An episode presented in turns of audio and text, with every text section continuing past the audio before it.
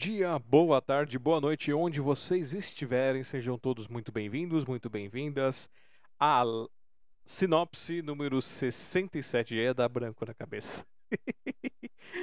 Os fiozinhos brancos já aparecendo aqui, ó, prejudicando, tô entrando. é, um beijo, um abraço a todos vocês, recebam nosso carinho fraternalmente. Todos bem-vindos a mais um encontro da Sociedade Mundial dos Poetas. Eu sou o Alexandre Jázara, presidente da Sociedade Mundial dos Poetas, organizador e fundador do Café com Poesia e apresentador aqui do programa Sinopse para vocês. Nessa noite de sexta-feira, ontem tivemos um problema técnico na comunicação com o nosso amigo YouTube. Não sei o que aconteceu, que deve ter dado alguma, algum chabu, deve ter tido alguma atualização, alguma coisa. O YouTube de vez em quando faz isso. Mas é, a nossa convidada é, topou fazer com a gente hoje. Tá, e aí estamos trazendo ela aqui para participar para fazer esse registro histórico mundial dessa arte, desse fragmento histórico de vida. Eva, você confirma para mim se tá. Quase que eu fiz, quase que fiz caquinha no outro computador aqui. Deixa eu fechar ali. Ó, queijo. Eu não sei, não sei nem onde tá o meu celular mais. Tá aí? Só preciso saber se está tudo ok. Ou alguém no chat responda aí. Vamos ver. Você consegue abrir? Então, olha aqui. Então vou abrir aqui. Opa! Estamos a live, gente. Olha lá que legal. Ó, ó, ó que. Tá, tá passando, tá funcionando. então vamos compartilhar. Vou pedir para compartilhar o link. Deixa eu fechar aqui. Ah, então hoje, hoje, hoje, hoje agora o coração já ficou um pouco mais tranquilo. Para aqueles que estão acompanhando lá no Facebook, o Spock, meu dogito, que teve lá o seu episódio que o pessoal acha que é AVC ou um, um tumorzinho, mas está com mais cara de AVC por causa da recuperação dele. Já está bem melhor, fez os exames tudo e agora tá começando a ganhar força. Agora precisa voltar a beber água e comer sozinho. Então, a todos os amigos e amigas que mandaram suas energias, suas orações, seus pensamentos, gratidão por isso é, é uma forma de, de, de nos dar calma também. E aí a gente voltou agora, eu vim voando aqui, tive que encaixar as coisas, eu tô maluquinho. Vocês sabem que quando eu fico maluquinho, eu fico perdido nos 10 primeiros minutos, mas vamos lá. É, deixa eu pegar o link aqui da Marli, que eu já tinha feito a atualização, mas eu, eu não mandei para Marli, eu mandei para Verônica. Aqui. Ok, peguei aqui, abre. Gente. Aqui.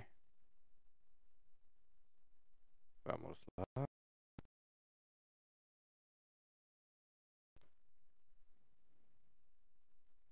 Cadê o pessoal do Sarau Amor e Esperança para mandar? E eu mando para Eva também. Já pegou o link novo? Mandei? Eva não tem certeza de nada. Nem qual é o meu nome. Só descobri porque eu vi ali no crachazinho da tela. Agora sim, a Eva tá fazendo os compartilhamentos, o pessoal vai chegando aqui com a gente. Agora sim, respirar. Vamos receber então com todo carinho, com todo amor, nessa noite de sexta-feira, é... dia 13. Ai, caiu. É, voltou? Tá voltando? Voltou! Então, de novo, Marli Aparecida Rodrigues. Boa noite, Marli. Tudo bem contigo? Tiraram você do, tiraram você do enquadro. Aí, voltou.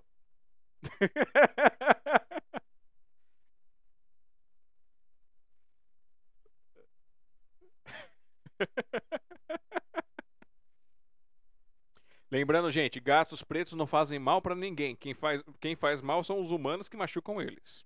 Tem que deixar isso sempre claro. É, quem dá azar é o humano. O gato cruzar com o humano é que tem azar do bichinho. Ah, então, boa. No... Ah, agora tá certinho. Então, boa noite. É, como você está? Tudo bem?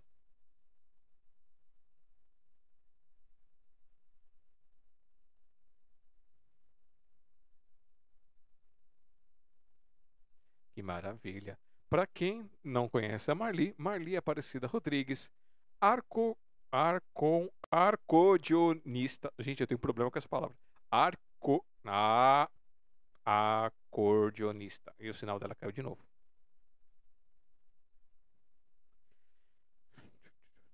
Bom, enquanto isso eu vou apresentando ela aqui.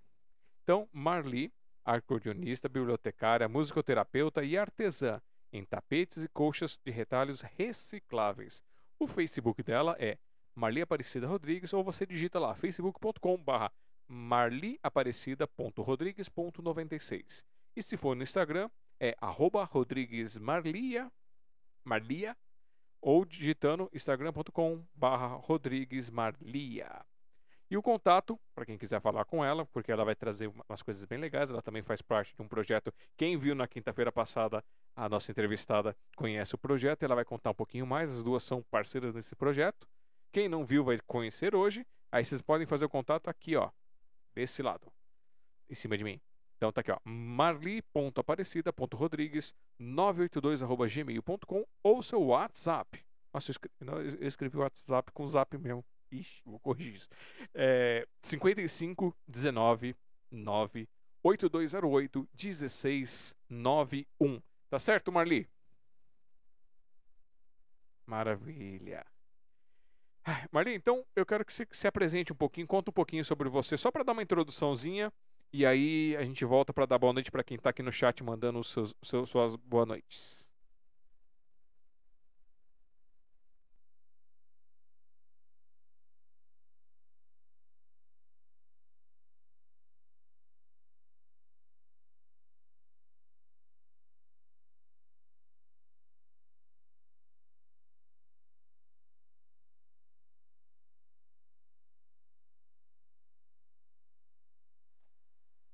O que está acontecendo? Opa, agora fala de novo. Opa, desculpa, vamos lá. Então, é. Mas onde está saindo normal? Agora começou a sair. Eu sou mãe, avó, bibliotecária aposentada da Unesp, campus de Rio Claro. Acordeonista, tenho uma escola de música junto com Verônica Duarte. É uma escola inclusiva. A gente nem chama de inclusiva, a gente chama de música para todos. Esse é o lema da escola. É Consonância Escola de Música, onde a gente atua como professor e musicoterapeuta. A gente traba, eu trabalho, gosto de trabalhar também com, com artesanato e com pouco de pintura, um pouco de costura, é, coxa de retalho à mão, tipo patchwork, mas à mão, sabe? É, teve uns tempos que eu tive um problema muito sério com síndrome do pânico, fiquei é, muito tempo fechada dentro de casa, antes da pandemia, e isso daí me ajudou bastante a, a me curar, a me melhorar, a, a exigir de mim atenção em outras coisas, entendeu? Porque é, a pessoa que tem síndrome do pânico e, e depressão, é, não é que falta serviço para ela, não, é que ela não enxerga, não quer nem enxergar o tanto de coisa que tem por fazer, entendeu? Mas um trabalho mais mecânico me auxiliou bastante é, como terapia. Certo. Mesmo é isso. Bom, já que a gente começou com esse assunto, é, que você falou da síndrome do pânico e da depressão, você teve então episódios de depressão? Por causa até de fibromialgia, eu acho que puxa muito esse negócio, sabe? É, você não sabe se você está deprimida, se você sente dor porque você está deprimida, ou está deprimida porque sente dor, entendeu? Porque a dor é constante, então é assim que funciona. É, a, e eu tenho episódios de depressão, sim. É, tento cuidar de forma é, não medicamentosa, né? Dificilmente eu entro em medicamento para isso, É, mas quando é, entra em síndrome de, do pânico, não tem jeito, tem que medicar mesmo. Tem acompanhamento médico, tem acompanhamento espiritual, tem acompanhamento no trabalho, porque se a mão estiver mexendo, as coisas vão fluindo de uma forma melhor. Eu tenho aqui uma areazinha mínima, mas que eu gosto de trabalhar com planta, então é, eu tenho umas frutas, um. Eu tenho um pedaço de 3 metros quadrados, um pé de jabuticaba, um, um pé de lima da Pérsia, três pezinhos de maracujá. Tudo da fruta. Olha entendeu? só. E, e tem uma, um corredor atrás da casa onde eu cuido de algumas orquídeas, algumas plantinhas. Coisa de gente que, com mania de, de mudinha, sementinha, entendeu? Eu gosto de, disso. Além dos cachorros, que ajudam a gente a, ajudam a gente a, a não deixar a peteca cair, entendeu? Sim. É até legal é, você citar isso, porque é, eu, eu, procuro trazer realidades, histórias, coisas desse gênero, quando a pessoa tem alguma coisa desse tipo, para poder até inspirar outros que nos assistem. Que nem eu já disse publicamente várias vezes, é, em 2010 eu tive uma crise de depressão extremamente forte, onde eu entrei num pânico que eu não sabia se eu ria, se eu chorava, uma agonia e aquela coisa. E sorte que eu eh, a Eva estava comigo no momento que deu isso e a gente correu de madrugada. Uns amigos ajudaram a gente a, a achar um lugar. Cheguei lá, é, o psiquiatra acabou me dando uma medicação e eu fiquei seis meses tomando medicação. Ixi, caiu de novo.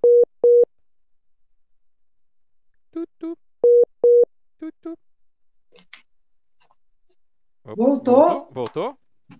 Voltou. Ah, tá. E aí eu fiquei seis meses tomando medicação. Aí depois disso é, aconteceram algumas coisas que me fizeram não tomar mais a medicação pelo, pelo próprio andamento disso. Só que eu levei muito tempo para quebrar um preconceito que eu tinha dentro de mim com um psicólogo. E há uns três anos atrás eu consegui quebrar esse preconceito, essa barreira, porque eu ouvia de familiares, eu ouvia de pessoas mais velhas que é, ter depressão era coisa de gente fresca, gente fraca, gente que não tinha que fazer, que não tinha fé e outras tanto, tantos absurdos que as pessoas dizem para quem tem isso. E na verdade, gente, é uma coisa assim, é, é uma descompensação que você tem química no cérebro, é, é, tem uma carga que você às vezes traz emocional que está lá atrás com você, de coisas que aconteceram na tua infância que um gatilho dispara isso. Então são várias coisas e há tratamento, há necessidade. Não é feio ter depressão, não é feio ter síndrome do pânico, bipolaridade e tantas outras coisas. São tratáveis tanto com medicamentos quanto com acompanhamento psicológico. Eu continuo com meu psicólogo, já tem dois anos e pouquinho, e muitas coisas já evoluíram, muitas coisas eu já consegui desamarrar.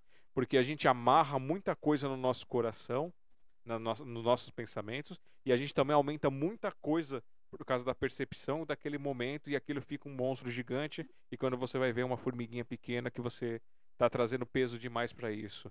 Só que não é assim que se desfaz. Isso trabalha. E até um caso que se vocês forem ver o, o, de um religioso que é fervoroso, que é o padre Marcelo Rossi, que caiu numa depressão, ficou mal durante um tempo, você, as pessoas acompanharam, e agora ele voltou e voltou com força literalmente. Tá fortão agora. E existe tantas outras pessoas que passam por isso e o que elas precisam é do apoio das pessoas próximas que elas entendam e busquem incentivá-la e trazê-la para que ela procure o tratamento. Porque não adianta você colocar medicamento, colocar médico se a pessoa não conseguir encontrar uma luz nela para ela querer sair daquele momento. E muitas vezes as pessoas que estão nesse momento acabam fazendo a escolha errada, né? É, saindo, saindo da nossa do nosso palco antes do previsto? Então, realmente é, é uma questão séria. A gente precisa entender que procurar ajuda não é feio. Você não está dando conta, procura ajuda. O psicólogo, o psiquiatra, procura ajuda e conversa sobre o assunto, porque a gente precisa é, se manter ativo. E para se manter feliz, que é o nosso é o único objetivo do ser humano aqui nessa terra, é se manter feliz, fazer feliz as pessoas que estão ao lado, construir coisas boas e, e conviver, né? Uhum. É, tentar uma evolução menos dramática, né? Sim. Então, para isso nós temos ajuda, e eu busco ajuda sim. Família apoia, busco ajuda mesmo, porque é muito importante. É, e, e, gente, tem outra coisa também. É, a questão do psicólogo, é até psiquiatra, essas coisas, nem sempre você consegue acertar de primeira, tá? Uhum. Às vezes você. Porque tem as linhas de, de que eles trabalham, essas coisas, e aí depende de quanto você está disposto a abrir e que linha que ele vai trabalhar com você, se você vai se dar naquilo. Tem gente que chega no quarto, no quinto e encontra alguém que se lida. Eu tive a sorte de conseguir no primeiro é, abraçar o jeito que ele trabalha e, e, aí a gente vem desenvolvendo e vem conversando e aí encontramos algumas afinidades e vamos desenvolvendo. Então, é, não fiquem tristes se de repente na primeira não deu certo. É, questão de medicamento também vai ter, você vai ter que passar por, se você precisar de medicamento, tome o medicamento certinho, faça qualquer outra coisa paralela, mas não deixe de tomar o medicamento. E aí você vai fazer um controle, onde o ideal é que você vai chegar num ponto que vai chegar o ideal que vai te equilibrar e depois o médico vai te conduzir a um ponto que ele vai te é, tirar esse medicamento. Então, é tudo assim. A gente vai passando por esses momentos de altos e baixos. E aí a gente vai encontrando aquelas coisas que a gente gosta e se permitindo, né, Marli? Porque é o que a gente aprendeu a vida inteira que a gente não deveria se permitir ser feliz, né? Então, é isso mesmo. Se permitir pedir ajuda, se permitir é, ser feliz e, e, como você diz, aprender e deixando os pezinhos para trás e fazendo uma jornada mais leve, né? Uhum. E, o que, e o que faz a Marli feliz hoje? Hoje? Ah, eu sou feliz com essa minha vida. Eu trabalho na, na escola, é, dou minhas aulas de teclado e de acordeon, é, auxilio, por vezes, na musicoterapia, entendeu? E o que me faz feliz é o contato com as pessoas, com a minha família, com os meus netos, com as minhas filhas, as minhas irmãs, a sobrinhada. Isso, o máximo possível de contato que a gente pode ter é o que faz a gente feliz. Certo. E, e agora, pegando aqui da sua pré-biografia aqui de a, a, eu ainda vou aprender até o final da live aprender, hein? Acordeonista, bibliotecária, musicoterapeuta e artesã. O que veio primeiro? Olha, na realidade, o que veio primeiro foi acordeonista. Meu pai me colocou é, para aprender música e aos 10 anos ele me deu uma, um acordeon que eu tenho até hoje. E ele gostava muito, a gente morava em Santa Fé do Sul. Ele gosta, hoje a gente está em Rio Claro. Ele gostava muito de acordeon e eu fui aprender e me dei bem com o instrumento, gostei. Em 1972 eu me formei em acordeon.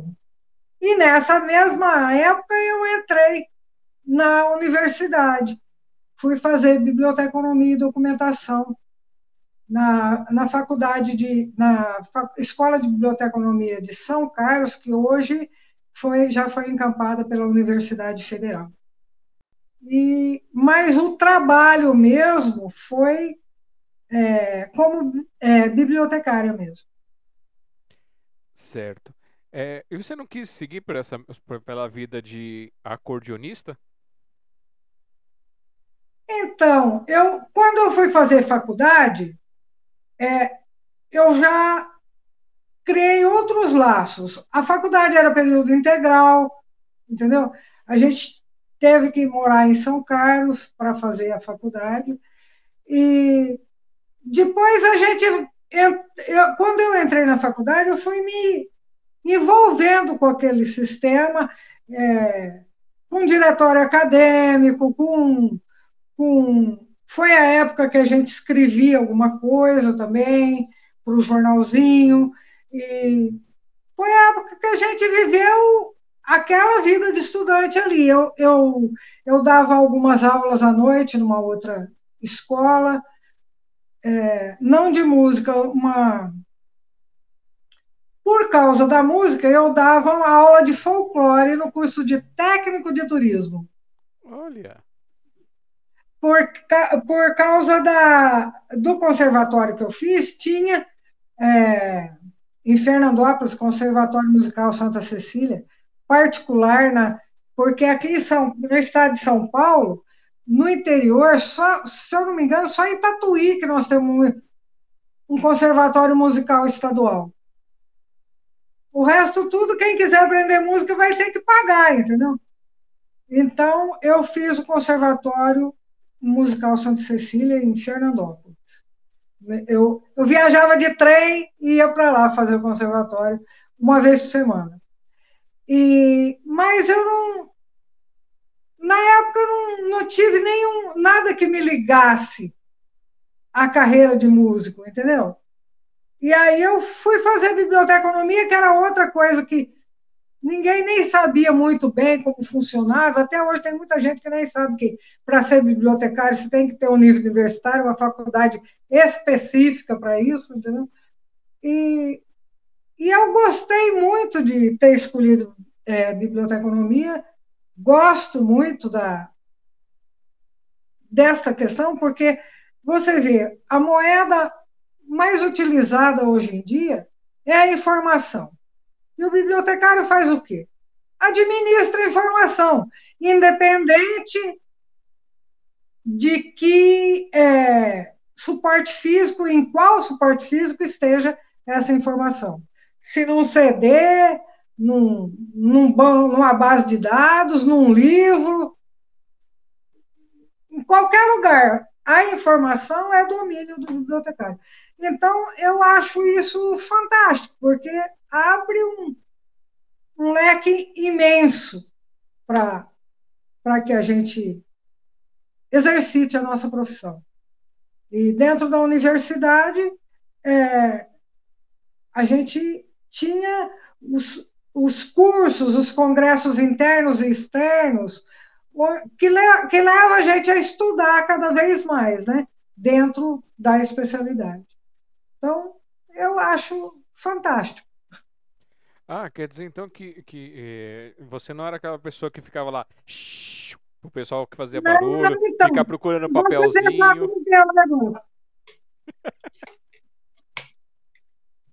Essa é a imagem que todo mundo tem do bibliotecário, né? Alguém de birotinho, óculos, óculos é fatal. Sim. De birotinho, é, mandando os outros calar a boca. Por exemplo, Dentro da universidade, eu fazia processamento técnico, trabalhava com processamento técnico. O que vem a ser isso? É a seção que compra o material e trabalha tecnicamente. Você já foi lá na, na biblioteca e viu aquelas etiquetinhas Sim. coladas? Sim. Aquilo é o endereço do livro de acordo com o assunto na biblioteca. Você chega procurando um determinado autor, um assunto, você vai lá, o endereço está lá, você acha o um livro lá. O que a gente fazia? A gente fazia, a, essa sessão faz o, a compra dos livros através de contato com as editoras, assinatura dos periódicos e das, das, base, das bases de dados, e faz um, através de uma leitura técnica e de um conhecimento é, amplo do, do perfil do usuário daquela biblioteca, seleciona o assunto daquele livro. Então, basicamente, e constrói as bases de dados da biblioteca. Basicamente, é esse o serviço do, do processo técnico de uma biblioteca. Hum. Agora, lá para frente, quem atende o pessoal, a gente chama de serviço de referência, que é o pessoal que vai colocar o leitor em contato com a informação que ele busca, entendeu? Seja ela numa base de dados, num, num livro, onde ele ele procurou a biblioteca para fazer a pesquisa dele, ali o, o bibliotecário de referência vai é, levar ele a essa informação ali dentro da biblioteca ou fora dela. Certo. É, o padrão de. Esse padrão de estrutura é, é, é, igual em todas as bibliotecas ou há variação de acordo com a biblioteca? Sim, por exemplo, dentro da Unesp, nós temos, eu acho que 22, 21 ou 22 campos, 33 bibliotecas, se eu não me engano. E dentro da universidade, nós temos três perfis de biblioteca. Uma que, é, que tem é, um curso, um ou dois cursos, outro que tem mais e outro mais ainda, entendeu? Então, são é, sessões e serviços de biblioteca. Então, de acordo com o perfil do campus, é a biblioteca para atender. E de acordo com o perfil da biblioteca, é o número de funcionários que tem nela. Entendeu? Tem um subquadro para isso.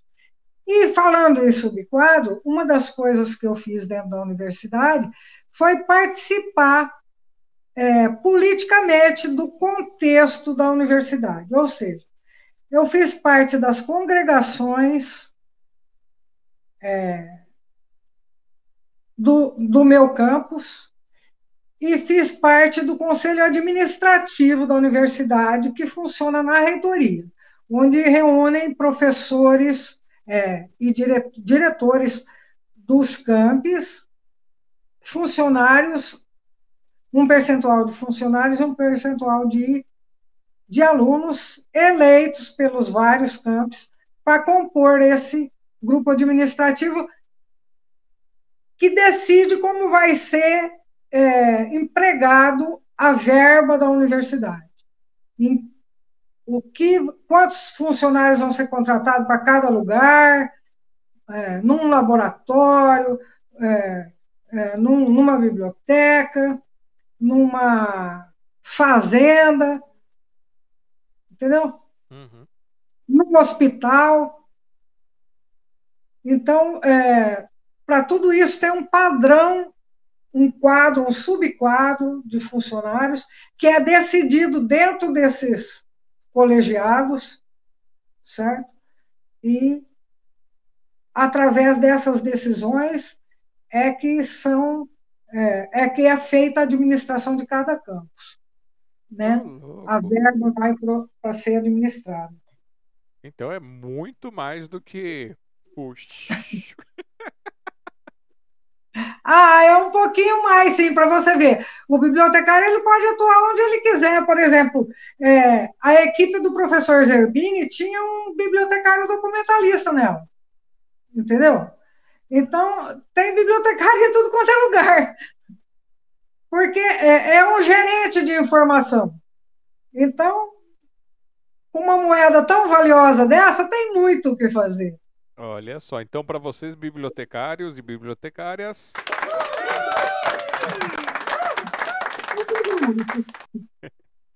Não, é, é, legal saber, assim, porque é, é, nós, no dia a dia, a gente acaba não conhecendo bem a profissão do outro. Eu não sei se é uma coisa da raça humana, assim, e, isso acontece em vários países, ou da sociedade atual que não, que não tem esse interesse pela profissão do outro, né?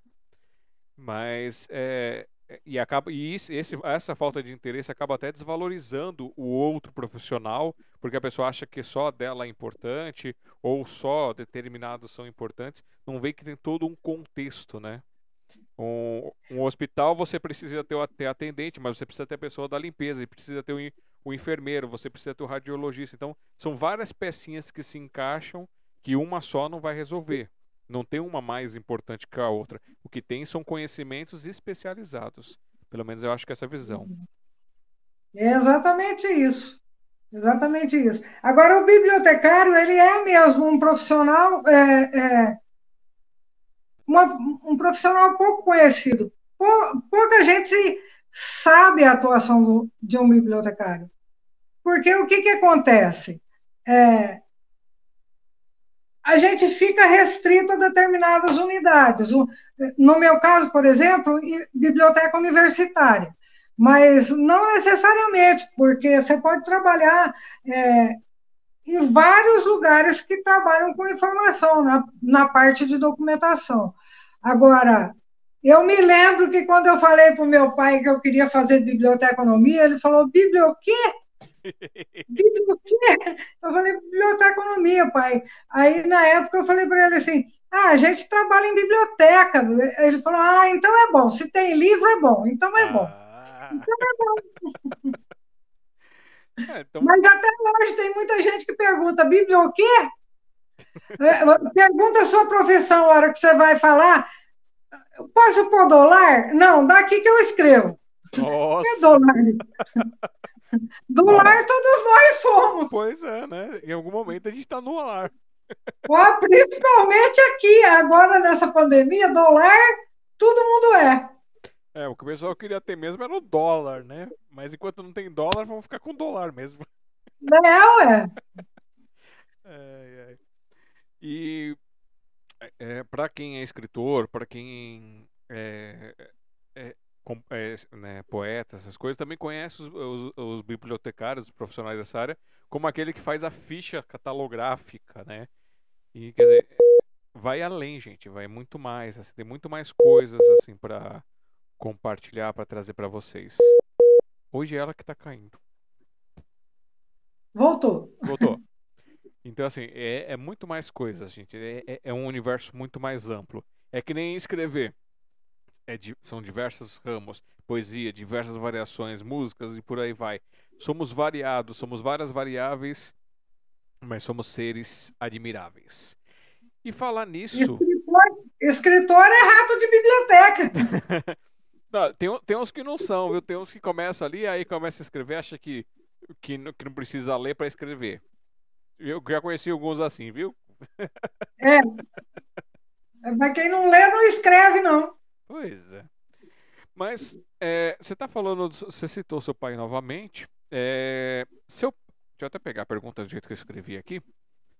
É, seu pai foi o único incentivador com arte na sua vida ou teve mais alguém antes desses 10 anos? Com arte, não. A, a, minha mãe foi bastante mais incentivadora, porque ela que tinha ouvido de ficar me ouvindo treinar. ficar me ouvindo treinar, fazer uma barulheira. Acordeonista, quando começa, é uma coisa de louco, ou quando está tirando uma música nova, né? Até. O pessoal fala que é um saco de gato. Mas, geral, foi minha família, foi em casa mesmo, papai e mamãe pessoal fala que quando você tá tirando, começa a tirar instrumento de acordeão, parece um saco de gatos miando. É, é e, e, toda vez que você vai tirar uma música nova é um sofrimento, né?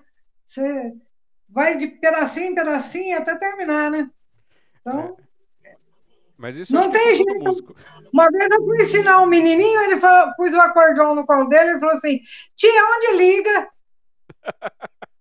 Ele achou que o negócio ia ligar e sair tocando sozinho, só ia segurar, entendeu? É, não, é complicado, gente. É, é bem é, assim, Mas é, eu acho que isso, é, as pessoas que estão perto de quem é músico é que sofrem, né? Quando ele vai tirar alguma música nova, quando ele está aprendendo alguma coisa, está estudando, porque você fica na repetição. Você vai fazer uma coisa, é. você repete, você repete, você repete, você erra, repete, volta e, e vai indo. Então a pessoa tem que ter um, uma paciência daquelas. Tem. E vamos, antes de continuar aqui, vamos dar boa noite pro pessoal do chat que tá mandando oi aqui. É, quem te mandou o primeiro oi aqui foi Maria Aparecida Cândido. Olá! Também tá aqui a Viver de Música Empreendedorismo. Ah lá, esse é um outro projeto. Tem também o Leandro Prado Garcia. Oh, meu genro, ai dele, não? Tem a Maria Estela Guimarães Rodrigues Silva. Minha prima. E Boa noite, Estelinha. Tem aqui a Alaide Duarte. Oh, mãe de Verônica Duarte, isso é lá de Diamantina. Opa. Boa noite, dona Alaide. Boa noite a todos vocês, que, que eu já, já citei o nome. Beijo e abraço no coração de vocês. E a Laide também colocou aqui, ó. Parabéns, Marli Rodrigues, pela sua live. Você é uma pessoa maravilhosa. Ela que é maravilhosa. E a Maria Estela Guimarães Rodrigues Silva, ela escreveu aqui: Parabéns, prima, musicista, bibliotecária, ama a família, plantas e animais. O mais bacana que eu curto é, muito em você é ensinar música para crianças e jovens na sua escola. Gratificante. E coraçãozinho. Ela, a Maristela é de Jales. Ela tem uma escola de música lá com mais, há mais de 40 anos e uma escola fantástica também.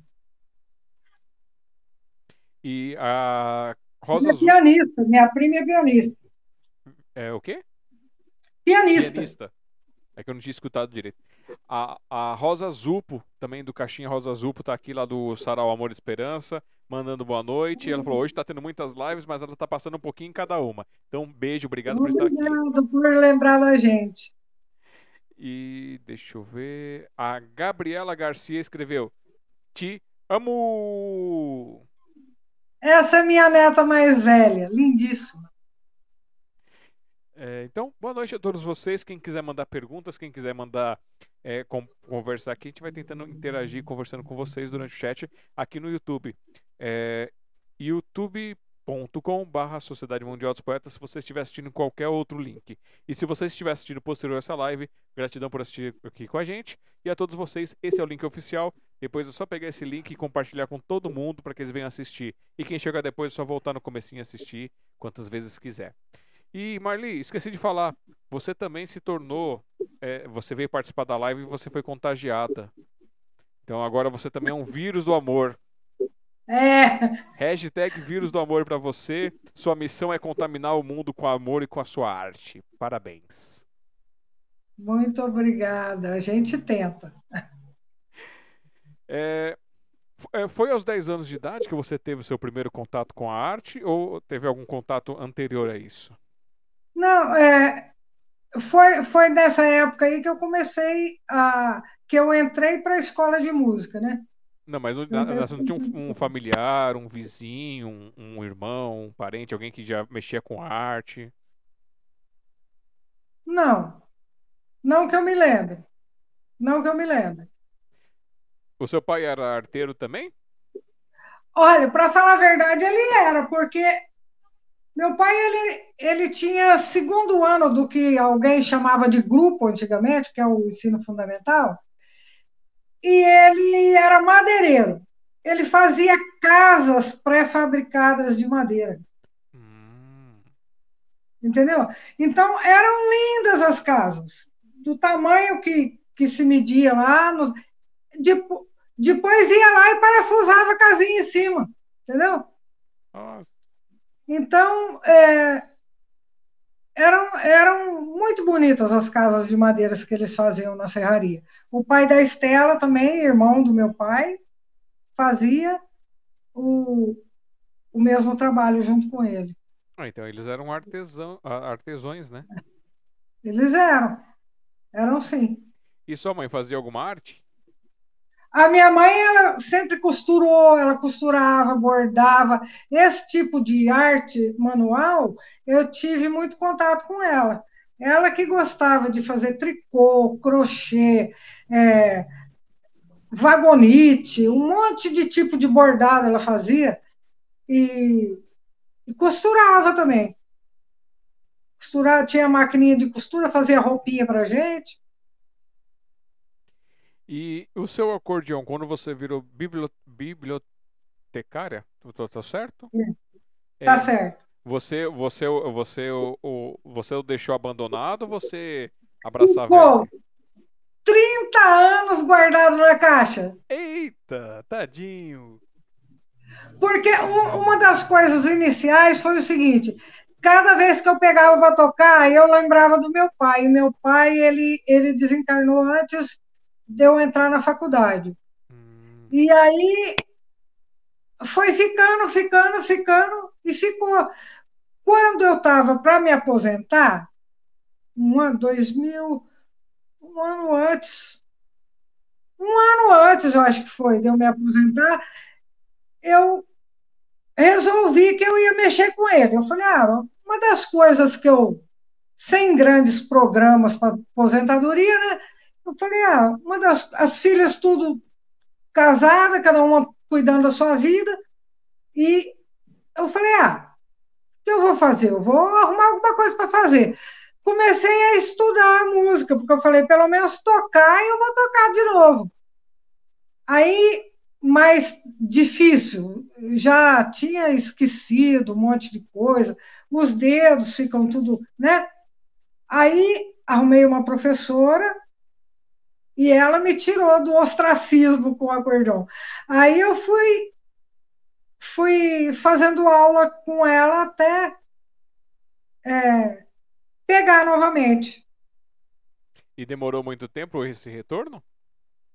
Não, um ano mais ou menos. No ano seguinte, ela falou assim para mim: Ah, eu não tenho mais o que te ensinar, não, Marliga.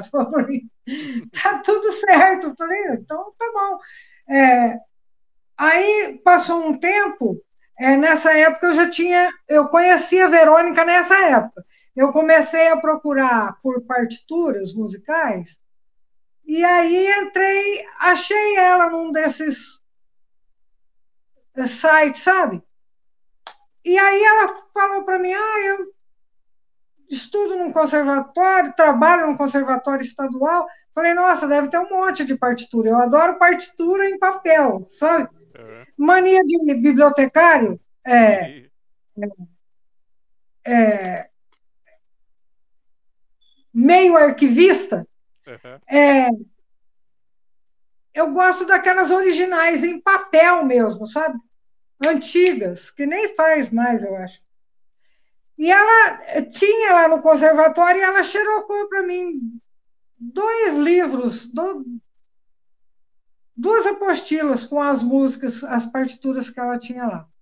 Aí começamos a conversar. Quando ela veio para cá trabalhar em Rio Claro, tinha um quarto vago aqui em casa. Eu falei, vamos abrir a para para como fala para aula particular. Começamos dando aula particular. E aí depois ela começou a trabalhar numa outra escola aqui da cidade. E isso foi indo até a gente resolver que estava na hora de criar a nossa própria escola.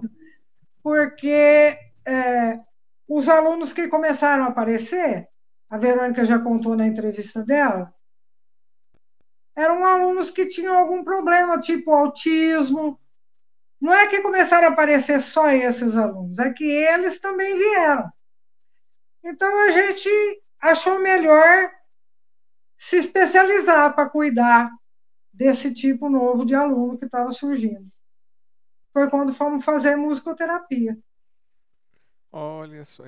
E, mas você, nesse tempo entre você, você resgatar a sua arte do acordeon e começar esse projeto, você chegou a se apresentar em algum lugar? Ou só para amigos? Ou só ficou em casa? Olha, é, sempre é, na, na biblioteca sempre tem um, um, um trabalho sobre um trabalho diferenciado no dia do livre da biblioteca, que é dia nacional, inclusive. Aí, geralmente, eles convidavam é, pessoas para ir lá se apresentar e convidavam a gente, e a gente ia geralmente para amigos e também é, na biblioteca, no, no, no, centro cultural, junto com a escola da professora que eu estava é, tendo algumas aulas com ela, é, na também trabalhei como voluntária numa livraria espírita e toda época, uma vez por ano, tem uma Feira do Livro da, da Feira do Livro no jardim central da cidade. E ali nesse jardim tem várias bancas que vendem várias coisinhas, entendeu? Um tipo a gente chama meio cabelódromo, sabe? E, e aí, quando a gente estava lá, é, eu levava o acordeão para tocar lá quando a gente estava lá. Algumas vezes, final de semana, eu levava o acordeão para tocar lá na praça. E que músicas Mas que você tocava? Hã? Músicas. Quais músicas? Ah, geralmente música bem. É... mais antiga, anos 50, mais ou menos, sabe? O pessoal gostava, gostava de ouvir. Certo. E, e hoje, que tipo de música que você se apresenta? Olha, eu vou falar um negócio para você. Quando a gente vai tocar, a gente um, um dos lugares que a gente é, é, faz clínica é com clínica de idosos. Então, eu, esse repertório mais idoso tem é, a gente tem trabalhado ele bastante, porque teve uma época que a gente estava com três clínicas para idoso, né? Uhum. Então, a gente é, no início, antes da pandemia, a gente ia em loco, né? E depois a gente fazia é, apresentação como nós estamos fazendo agora para eles, né? E via internet. Então, era geralmente esse tipo de música. Por exemplo, na musicoterapia, é, eu acho até por causa da questão da idade, eu trabalho geralmente mais com os idosos, né? É, fica mais próximo dos meus cabelos brancos. E eu tinha, por exemplo, uma, uma senhorinha, ela já desencarnou, uma senhorinha é, japonesa. Na realidade, ela era Nisei e com Alzheimer. E aí eu trabalhava com ela no teclado, por exemplo. Ensinava uma musiquinha para ela. Para trabalhar os dedos, sabe? Fazia exercício. E depois, para trabalhar a mente, ensinava uma musiquinha infantil, por exemplo, uhum. para ela. É a música que a gente trabalha bastante, além de, dessas dos anos 50, tererê, mas a infantil. E, porque é a faixa que nós é, temos. No acordeon, é, os alunos de acordeon e teclado é, é que fogem um pouco dessa desse parâmetro de, de idade, né? E essa senhorinha, por exemplo, é, você vai falar, ah, Alzheimer, ela aprendia uma música só, você podia ficar a vida inteira ensinando para ela uma música só. Sim. Mas era novidade para ela e ela tocava, exercitava as mãozinhas dela. Mas um trabalho que eu fazia com ela era tocar algumas músicas no acordeon que eram próximas à época de quando ela era jovem para ver o que, que aquilo trazia hum. para ela. Às vezes ela, ela me mostrava lembranças é, alegres do tempo de juventude, às vezes ela chorava, me mostrava lembranças tristes. E aí a gente ia interagindo dessa forma. Com o acordeão ele é muito saudosista, né? Por si só ele já é saudosista, né? É, uma apresentação que eu fiz lá em, em Diamantina com a Verônica, no conservatório, lá eles não têm acordeon. Fizemos uma noite, como é, uma noite da, uma noite da saudade. Eu achei até interessante, que estava chovendo no dia, sexta-feira de noite, chovendo. Eu falei, não vai ninguém, né? Lotou o, o, o anfiteatro do conservatório.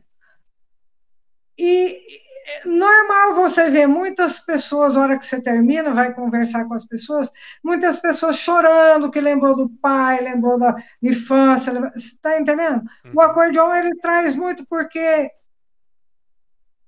como ele veio, ele veio na bagagem dos italianos, portugueses e alemães, e nós temos todos eles aqui graças a Deus, no nosso Brasil. Então, nós é, é um instrumento que com só ele faz um baile. Então, em qualquer festa tinha alguém para tocar um acordeon, entendeu? ou ia buscar o, acordeonista a quilômetros de distância, né? E, e, mas ele estava presente. Então as pessoas têm. Eu tenho um repertório mais saudosista. e me diz uma coisa: é, quando você toca, você só toca ou toca e canta? Não, só toca, já tá demais, hein? Por que, que os acordeonistas têm vergonha de cantar junto? Olha, primeiro porque para tocar acordeon você tem que ter muita atenção. Eu tenho mania de partitura, então eu leio a partitura enquanto eu toco. Então eu tenho que, como diz a Verônica, abrir e fechar o fole, tocar o teclado, tocar o baixo e ler a partitura. E nunca cantar se arriscou a cantar? Um demais. E você nunca se arriscou a cantar junto? Não. Junto com o acordeão, não. Olha. E você tá com o seu acordeão aí perto de você? Tô. Então, antes de você pegá-lo pra gente poder, para você tocar uma musiquinha pra gente, que eu quero, quero ter esse prazer, é, vamos dar boa noite e mandar beijo para Mar Marilza Tognetti, Mandou, parabéns, mana, você é isso tudo, mas seu coração é maior. Te amo. É a minha irmã, bibliotecária e analista de sistemas. Trabalha na USP de São Carlos. Ah, muito bem-vinda. Beijo, beijo. Também temos aqui a Vilma Souza mandando boa noite, Marli. Você é uma mulher extremamente maravilhosa. Eu te admiro. Parabéns. Um abraço e beijos. Sabe aquelas pessoas que que aparecem na vida da gente são irmãs de coração. Uhum. Vilma e a família dela é assim. A mãe dela é como. Eu tenho como se fosse uma mãe. É uma pessoa muito, muito querida. E o Leandro mandou aqui das músicas, quando ele estava falando das músicas, ele mandou Gonzaguinha. E uhum. disse assim: Vovó, nós te amamos. E mandou os coraçõezinhos. É Isis e Miguelzinho e a Heloísa, que está lá com o Leandro. Maravilha, então beijo para essa família. É. é. Os netos e a filha. Ela e aí colocou também aqui, nossa, já somos muito movimentados, muito, já são muitos movimentos por causa do ler, tocar, abrir, fechar, baixo, todas essas coisas do acordeon. Então, a minha sobrinha, uma vez, a Érica, filha da Marilza, perguntou para mim assim: mamãe, ô, ô, tia, é muito difícil aprender isso aí? Eu falei: não, filha, você aprendeu a dirigir, aprende a tocar isso aí. Ela falou: não, aqui na sala todo mundo dirige, só você que toca isso aí.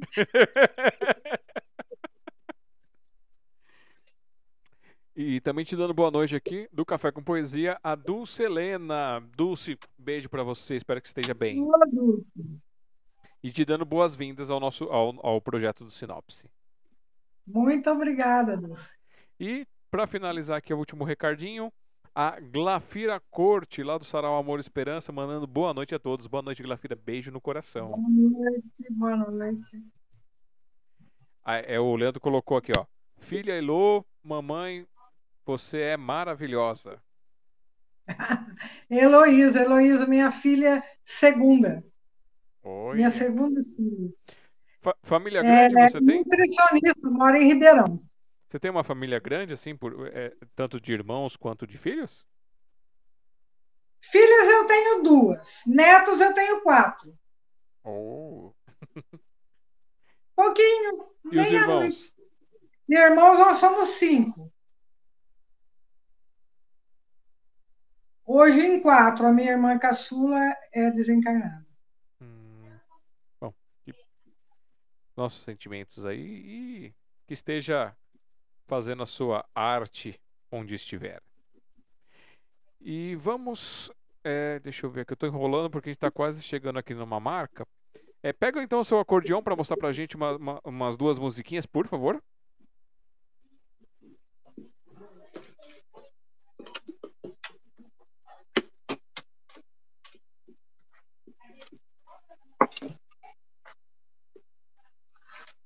O professor se diferencia um pouco do concertista, né?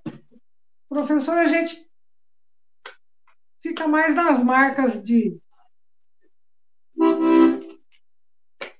das aulas do que do, das apresentações.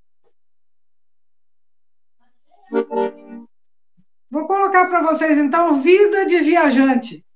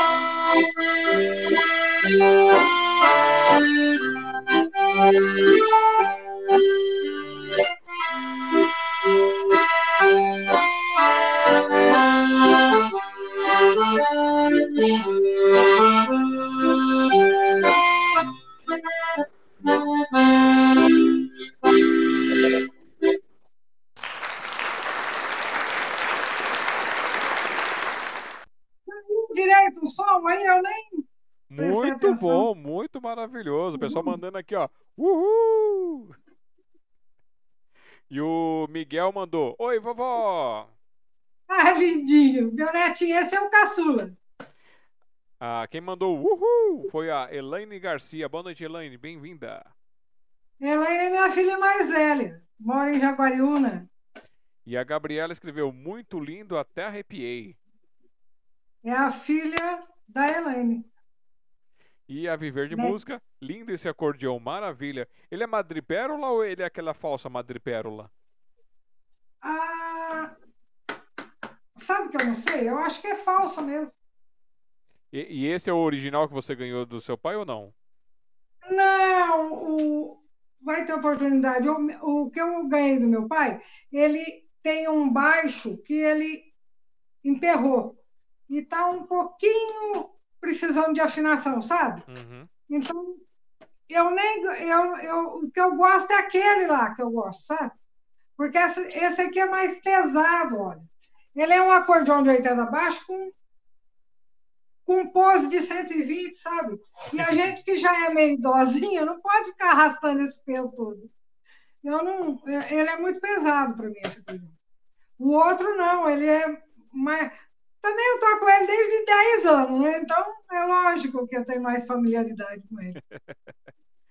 Então vocês aí que estão assistindo agora, assistindo posteriormente, aí se tiver um luthier, alguma empresa, alguma coisa, ela, é, a Marli ela tem um projeto muito legal aí com, com crianças, ela vai contar um pouquinho, a Verônica contou na live dela também. Se vocês puderem dar um apoio aí, de dar uma, um tapa aí nesse, nesse acordeão mais antigo aí, vai fazer uma pessoa muito feliz, porque provavelmente está na hora de trocar as palhetinhas, dar uma arrumada em alguns equipamentos para poder voltar ao normal. Então, É, eu já, ti- já arrumou todas as paletinhas, tudo isso daí. Quando eu tirei ele da caixa, aham. a gente tinha um senhor aqui que consertava acordeão para o Brasil inteiro. Mas ele foi embora para o Rio Grande do Sul e agora nós estamos meio que a pé aqui em Rio Claro. Então, o pessoal de Rio Claro conhecer algum, alguém que mexa com acordeão, só chamar ali a Marli. Ah, por favor, vai ser, olha, vai ser muito bom, porque além dos meus, tem o da escola, os da escola também, que tem que. É, a gente é, comprou um acordeon é, 48 baixos e outro 24, porque tem as crianças que gostam. A gente trabalha com educação é, musical, uhum. e a educação musical a gente pega de 1 e 8 a 1 e 8 meses até 12 anos. Então, eles passam por todos os instrumentos. Então, não dá para pegar um acordeão desse tamanho e colocar no colo de uma criança, entendeu? Você assusta a criança. Então, tem que ter um acordeão do tamanho dela. Então, para isso, a gente tem o de 24 e tem o de 48, entendeu? E eles, é, nós compramos esses acordeões já usados e bastante idosos, por sinal. E às vezes precisa de manutenção também, né? Uhum. então tem o que? Dois, são quatro acordeões da escola, precisa de manutenção. Então, pessoal de Rio Claro já estão sabendo ali, ó. Tá aqui, ó, em cima, na minha cabeça, marli.aparecida.rodrigues982@gmail.com ou pelo WhatsApp 5519 98208 1691 e aí conversem lá com a Marli. Porque tem o dos alunos também, né? Os alunos uhum. também é, sempre precisam de afinar, de arrumar. Né? E me diz, agora eu vou fazer uma pergunta de, de pessoa ignorante de desses instrumentos de, de fole. É, eu já vi em, em desenhos, já vi algumas apresentações daquela que a pessoa tem, que fica só na mão, tem, tem algumas notas, algumas coisas, e tem um fole. Aquilo também é um acordeon? Então, existe uma, existe uma diferença. É, o que, que acontece? Como eu falei para você, aqui é, para o Brasil vieram. É, nós temos influência de vários, de, de três nacionalidades que tocam o acordeon. Então, por exemplo, nós vamos ver o acordeão tocado no Rio Grande do Sul diferente do que é tocado no estado de São Paulo, diferente do que é tocado no Nordeste. Por exemplo, no Rio Grande do Sul, eles chamam o acordeão de gaita. Certo. certo. No Nordeste, eles chamam de sanfona. Certo. Esse é acordeão, com tecla lá e baixo aqui, certo? Agora, aquele menorzinho que tem é, os, os botõezinhos, ele chama de. No Nordeste, ele é chamado de pé de bode. É uma sanfona pé de bode, eles falam. Já esse mesmo modelinho, lá no Rio Grande do Sul, do Sul, eles chamam de gaita também, gaita ponto, eles chamam. Entendeu? Mas é, eu, por mim, eu reaciono assim. Tem tecla, é acordeon. Tem botão, é sanfona. É, é, é, é pé de bode, é sanfona. Entendeu? Porque tem, tem umas que tem mais é, botões dos dois lados. Uhum. O tipo de uma concertina. Então, tem tanto nome. Olha, tem. Por exemplo, essa de, de baixo, é, é o pé de bode, o pai do Luiz Gonzaga, que ele fez até uma música para ele, tocava isso. É, tem um, esse menino, Luan Santana. Luan Santana toca isso. Ele faz o diabo com uma sanfonia daquela. Entendeu? É, mas aprendeu lá no Rio Grande do Sul. Lá o esquema é outro. Lá eles. Lá desde pequenininho e toca mesmo. Por exemplo, é, Aqui no estado de São Paulo, como eu estava falando para você, nós temos um conservatório estadual, um. Lá em Minas, sabe quantos eles têm? Doze. Nossa. É Michel Teló, não é Léo Santana. É Michel Teló. Eu, eu, eu, eu confundi o nome. Obrigada aí, assistência técnica. então, é, Agora veja, é, eu não me lembro agora o que a gente estava comentando sobre. Não, eu tinha perguntado do, do, do acordeãozinho de mão. É, então, esse, esse, esse pé de bode é oito baixos, uma sanfoninha que é tocada e chamada de pé de bode lá no Nordeste, que era o pai do Luiz Gonzaga tocava isso. Michel Teló toca ela também no, lá, mas no Rio Grande do Sul eles chamam de gaita ponto. Gaita ponto. É, é, essa sanfoninha é mais difícil de tocar ainda. Por quê? Porque como, como ela tem pouco recurso, o mesmo botãozinho que você aperta abrindo é uma nota, fechando é outra. Hum. O mesmo botão. Duas notas para o mesmo botão. Dois sons para o mesmo botão. Nossa, então é mais complicadinho. Aí é bem mais complicadinho. Aí o barulho é, é, é, é maior para aprender. E você Mas... toca esse? Não, esse eu não toco. Esse eu nunca peguei para tocar. Esse eu nunca peguei. Eu, eu peguei um acordeão, eu toco esse de 80 baixos, né? Um de 120, o outro que está lá na escola, que é 48, eu toco acordeão só. E, e, e nem sou muito expert no assunto, não. Eu, eu assim, eu entendo a parte teórica e técnica, aprendi, estudo, tento inovar, mas é, eu não tenho aquela religiosidade de ter quatro, cinco horas de estudo para ter um repertório monstro, entendeu? Eu não, eu não tenho, porque eu não, não tenho necessidade, não tenho apresentações desse tipo. Eu não. Eu sou musicista, embora não viva da música.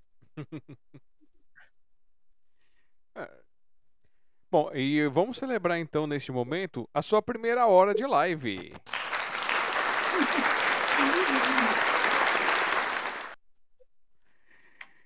Então, gente, hoje, dia 13 de agosto de 2021, fazendo nessa sexta-feira a, a Sinopse, edição 67, estamos recebendo aqui, ó, Marli Aparecida Rodrigues, acordeonista, bibliotecária, musicoterapeuta e artesã, com tapetes e colchas de retalhos recicláveis.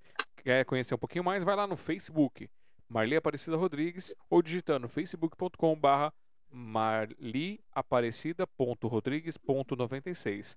E no Instagram é arroba Rodrigues Mar, é, Marli A ou instagram.com.br Rodrigues Marli A. E o contato para quem quiser saber do projeto lá da escola, quem quiser indicar aí os profissionais para mexer no acordeão e outras coisas mais, vocês vão aqui ó, no marli.aparecida.rodrigues982.gmail.com ou pelo WhatsApp 55 19 9 8208 1691. E Marli, é, vocês estão aonde mesmo? Para o pessoal se localizar? Nós estamos em Rio Claro, interior do estado de São Paulo. Então, pessoal do Rio Claro, Agora a gente vai falar um pouquinho do projeto da musicoterapeuta. Como é que foi esse envolvimento com musicoterapia? Conta pra gente. Foi inicialmente com Verônica, né? Ela estava dando aula numa escola, chegou um pai que queria que o filho dele, autista, tivesse aula de música. E aí o diretor perguntou para ela se ela topava dar aula para ele, porque ela fazia lá o que eles chamam de. É o que a gente chama de educação musical. Lá eles chamam. Eu não sei como que chama, esqueci. E é, a, é, é o início do aprendizado de música que começa geralmente com, com as crianças. E chegou esse esse pai lá e o diretor perguntou para ela, ela falou, olha, eu não tenho nenhuma especialidade, não. Musicalização infantil. É, eu não tenho muita intimidade com isso, não, mas se o pai me confiar, eu recebo o menino sim, vamos ver o que a gente consegue fazer. Né? E começou. Aí chegou, ela comentou comigo: olha, Apareceu um menino lá assim, assim, assado. Falei, ué, precisa então, se você não tem uma especialização, vamos fazer a especialização, né? Aí. Vamos não, eu queria que ela fizesse, porque eu não queria fazer especialização em nada. Aí ela foi para a FMU em São Paulo fazer uma pós-graduação em musicoterapia. E aí começou a aparecer crianças é, com problemas, porque esse menino começou a, a, a apresentar para a psicóloga dele e para os outros terapeutas dele uma diferença muito assim um, um, um, trabalho muito diferente do que vinha apresentando. Então, a, o psicólogo que acompanhava ele quis conversar com a Verônica. Depois a, a fonoaudióloga também, entendeu? Então aí fomos trabalhando nisso. Quando ela, se, ela fez a, a, a terminou a pós-graduação, nós entramos em contato com um é, o Instituto Benezon, aqui em São Paulo, na capital. E aí eu achei super interessante a abordagem deste é, profissional. Benezon é, de, de, é da Argentina, ele tem uma metodologia própria, é, ele trabalhou muitos anos com autista e ele desenvolveu uma, uma metodologia própria. No início ele chamava de é, musicoterapia. Ah, como? Ah, meu Deus do céu. Já eu, eu me lembro. Ele desempenhava esse trabalho há muito tempo. E ele, ele lançou a metodologia dele e implantou em 21 países, inclusive aqui no Brasil. Aí nós fomos fazer os cursos que são feitos por módulos, sabe? Nesse instituto. Por vezes ele vem, e, e a gente teve a oportunidade de fazer alguns módulos com ele, e estamos é, sempre em contato com esse instituto. Um dos módulos que nós fizemos com ele é a musicoterapia aplicado a Alzheimer é, doença crônica e autismo. Entendeu? Uhum. Também fizemos um outro que tinha. É, era aplicado a pessoas é, em coma. Então, a gente. Aí eu comecei a fazer os módulos e comecei a me interessar. Conclusão, a gente está praticamente está é, por um módulo para é, é, pegar nosso título de magíster na modalidade de terapia é, da metodologia Benison. Então, eu comecei a achar isso muito interessante. Então, agora, aqui na, na nossa escola, a gente aplica essas metodologias e já com a nossa carinha, entendeu?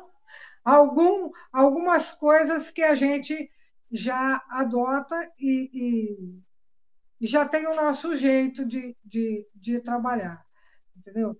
Então, é, aí nós começamos a atender idosos, atender pessoas com depressão, pessoas com, com, é, com síndrome do pânico também, entendeu?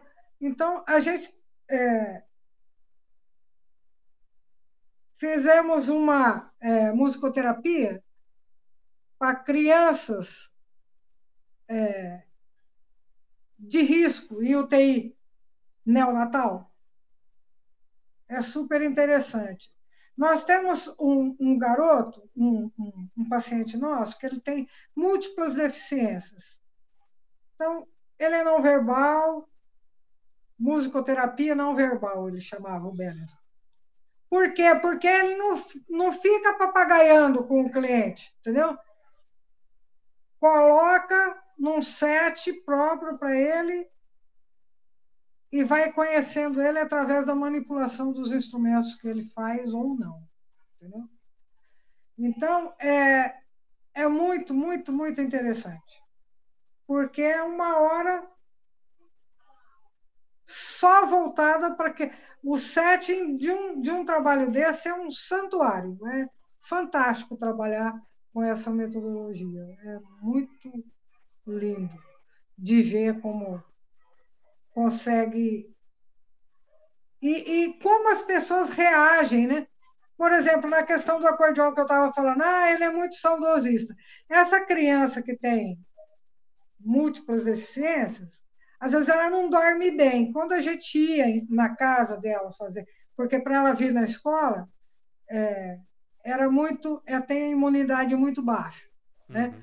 Então a gente ia para casa, se paramentava da forma que que fosse necessário para atendê-lo lá. E por vezes eu levava o acordeão e ele não tinha dormido bem. Aí eu sentava perto dele e começava a tocar baixinho, sabe?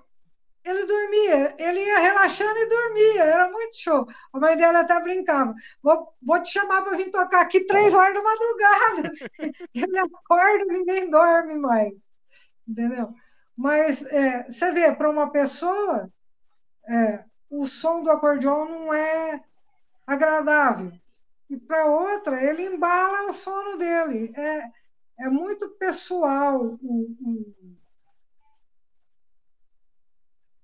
o, a reação das pessoas com, com os instrumentos, né? E tudo isso a gente avalia dentro de um, dentro de um quadro é, terapêutico, né? Certo. É, você falando disso, até, até, veio aqui, me surgiu uma pergunta. É, e como é que foi então? Você, você falou que no primeiro momento você não queria nem saber, não queria se envolver com isso. Não. Mas como é que foi essa sensação? Estudar, a profissão é dela, ela que vai estudar. Eu só toco meu acordeão aqui, fico de boa. Mas, Mas aí foi me envolvendo com a coisa. E como é que foi essa sensação de passar da professora e tornar-se uma terapeuta e essa terapeuta ver essas ações e reações acontecendo? Olha, é fantástico. Um dia é, a Verônica teve um compromisso e não pôde atender um garotinho. E ele é paciente de musicoterapia. A mãe desceu, é, ele desceu do carro da mãe aos gritos, aos gritos. Ele desceu e eu que ia fazer a terapia dele aquele dia. Ele me conhece, tudo bem, mas ele estava em praticamente em crise. Ele desceu do carro muito assustado. Aí a mãe, no meio dos gritos dele, eu fui para recebê-lo na, na calçada. A mãe falou assim para mim: ele se assustou com a sombra dele. Nossa. Ele está assustado com a sombra dele. E aí ele desceu do carro e viu a sombra de novo, ele ficou apavorado. Aí eu fui lá, peguei ele abracei ele assim e falei, vamos, corre comigo para a área que lá dentro da escola ela não vai. Aí ele foi para a varanda ali e começou a, a se refazer, mas não queria entrar na sala, entendeu? Falei, não, nós vamos... É, a mamãe vem também, pus todo mundo lá e coloquei ele lá e, e ele gosta muito do teclado e comecei a, a brincar com ele ali, a mãe foi saindo devagarinho, aí me veio uma música na cabeça inteirinha com a história que a mãe tinha falado lá. Uhum. Sabe, essa questão de intuição é, é, muito é muito chique ver isso, eu acho muito bom. Aí eu olhei para ele e falei, eu fiz uma música para você, vamos tocar essa música? E comecei. Hoje o marinho viu sua sombra, sua sombra lá no chão. Era um menino, estava deitado, era o Mário, era não. Aí ele. Aí cantei de novo, ele. Depressa, depressa, depressa, ele falava. Aí ele entrou na brincadeira e foi. Aí, em cima daquela música, nós fizemos a terapia inteira. Entendeu? Ele se acalmou, ele tomou água, ele cantou, ele usou todos os instrumentos disponíveis no set, entendeu? Então, e foi ótima a terapia. Mas é, é, é, impressionante o que a música, e, e, e, também é lógico, né? já existia um, um, um elo criado, né? ele, não, é, ele não chegou e me viu pela primeira vez. Né? Ele, ele, já, ele já tinha intimidade razoável comigo, né? senão a, a Verônica nem ia deixar que eu atendesse também. Né? Mas é, já tinha um, uma familiaridade. E ele ficou feliz da vida e canta musiquinha. Toda vez que ele me vê, ele canta a musiquinha. E ele chegou na casa dele cantando a musiquinha. E a mãe dele ficou desesperada, porque ele falava para a mãe dele: rápido, rápido, rápido, rápido. Né? E a mãe dele não sabia. Passou uma mensagem para mim desesperada. Aí eu cantei a musiquinha, gravei para ela para ela cantar. Foi a semana inteira a musiquinha do Maio. Mas é bem melhor então, que, que, algumas musiquinhas, viu? Então, eu sei que acalmou o menino, fizemos a terapia e foi bastante é, boa a sessão. E essa foi a sua primeira experiência como terapeuta? Não, com, com um menino, com um, uma. Não, não foi. Aqui a gente foi aqui em casa aqui em casa, ainda antes de mudar. Porque daqui do quarto, a gente ficou com 12 alunos, tinha muita gente para pouco espaço. Uhum. Alugamos uma, uma, um ano, mais ou menos. Alugamos a casa do lado, que tinha dois quartos e uma sala. Então, ficamos um ano e meio ali. Aí, nessa época, já tinha 60 pessoas. Teve que arrumar outra sala. Outra, outra casa. Hoje tem quatro quartos e uma sala, um espaço no quintal e um, um palco, umas coisinhas assim, uma garagem. Dá para a gente fazer um. A gente tem um projetinho com os alunos que chama Hoje eu sou o show, então toda, todo mês um professor apresenta um grupo de alunos. E por isso que tem o palquinho lá no fundo, já tenho de alvenaria mesmo. E aqui em casa, quando tinha 12 alunos, nós recebemos um garoto. Ele tinha 16 anos, não verbal, autista, e esse foi o meu primeiro contato com ele. Porque ele chegava, e ele é grande, né? Agora ele está com uns 19, mais ou menos. Ele puxava o cabelo da Verônica e a gente não entendia, achava que era agressão. A Verônica sentia, se sentia agarrada e, e falava, Marley! Aí eu ia lá, entendeu? Estava perto e ia lá. E aí nós descobrimos que não era agressão, ele puxava o cabelo dela para ela vir para perto, para ele cheirar o cabelo dela. Ele ah. sentia falta, sentia saudade e não sabia se expressar. Aí a gente ensinou, hoje ele chega, ele dá beijinho na bochecha, entendeu? Agora que essa pandemia, até isso não pode. Ai, ai, ai. E aí a primeira palavra que ele aprendeu a falar foi Ali, Lili, ele me chama de Lili. A primeira palavra que ele falou foi o meu nome. Então, esse foi o meu primeiro contato com, com, com o autista. É, fazendo uma coparticipação na terapia da Verônica. Olha só. E aí de lá para cá se encantou com esse mundo. Aí fui estudar um pouco também. E, e aí a gente percebeu é, o tanto que fica interessante fazer esse trabalho com os idosos. Aí a gente se apaixonou por clínicas de idosos. E a gente começou fazendo voluntariamente. É, é, não uma musicoterapia. Começou fazendo uma tarde de visitas. A gente pegava um instrumento, ligava para um asilo e ia lá tocar para eles. Entendeu? Uhum. Aí, num desses asilos que tinha a menina que a Verônica falou, uma, uma senhorinha, que não falava uma palavra, não ser nananina, não, e cantou uma música inteirinha com ela, né? Uhum. Então, para você ver que ele, é, como fica registrado é, a música, ela não lembrava como falar atualmente. Mas, quando a música tocou, ela sabia a letra da música e sabia falar a letra da música e cantar a letra da música. Então, isso ela não tinha esquecido. A gente costuma dizer que pode se esquecer tudo com Alzheimer, só não se esquece a música e o amor. Oh. é, é, até trazer isso para o pessoal. Gente, é, recentemente eu fiquei sabendo que já, come, já existem vários estudos, né, com a questão do, do Alzheimer, com a questão do, é, do Parkinson, tudo, e saiu que a, nos próximos cinco anos aí, pelo menos, assim, é um prazo, é um prazo até interessante, uma estimativa, teremos o, o, o começo do tratamento para Alzheimer mesmo.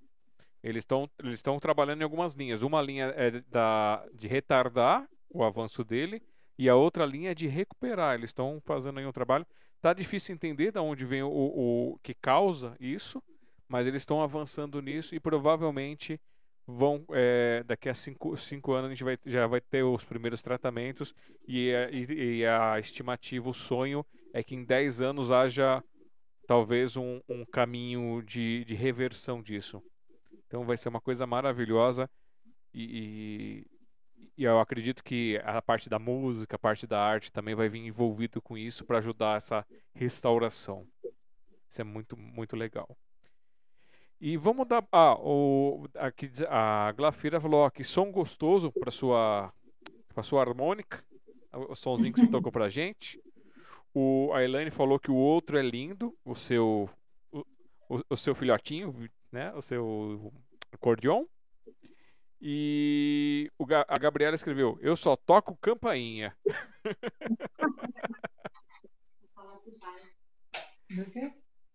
e a Elaine, ela colocou que ó, é difícil e disse que você é modesta, que, é, que você toca tudo com partitura na frente.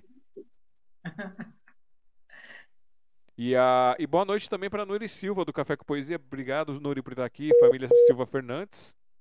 Caiu. Vamos esperar um pouquinho.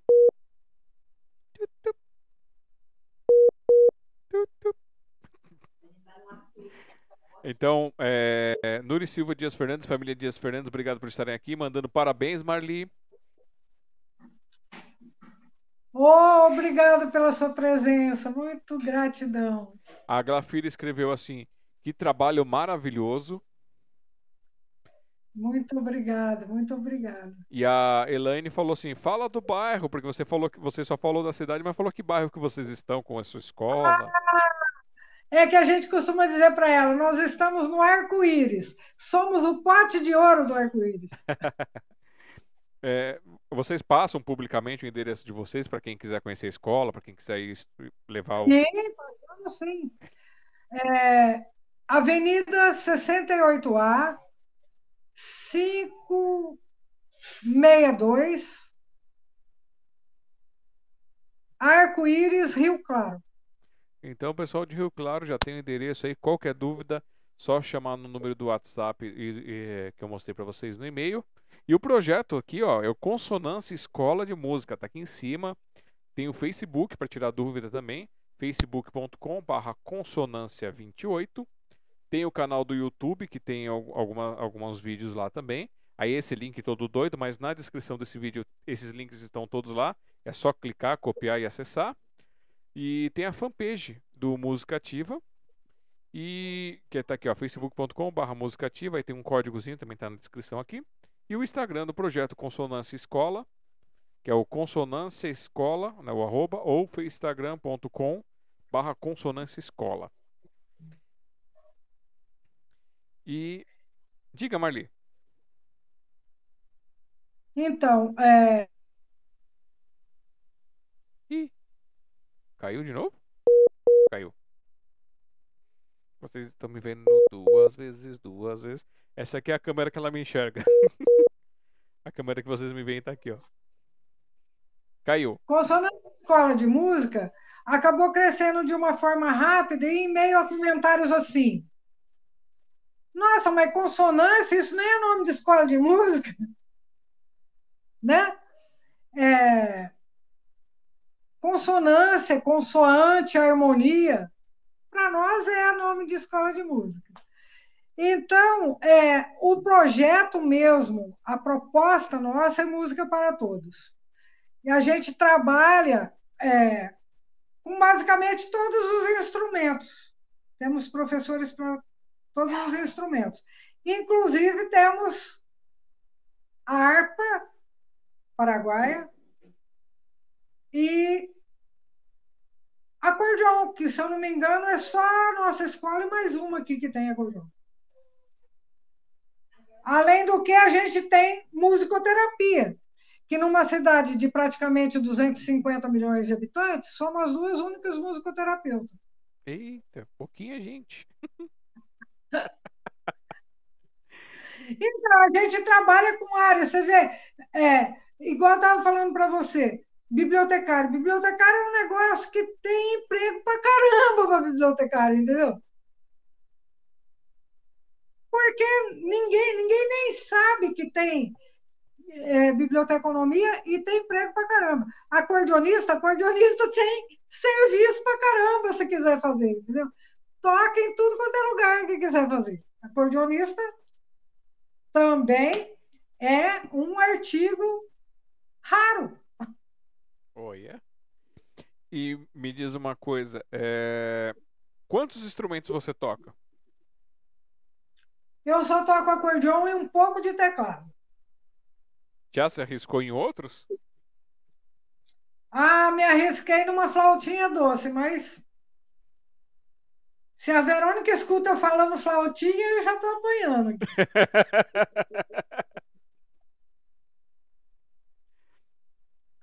então, mas não.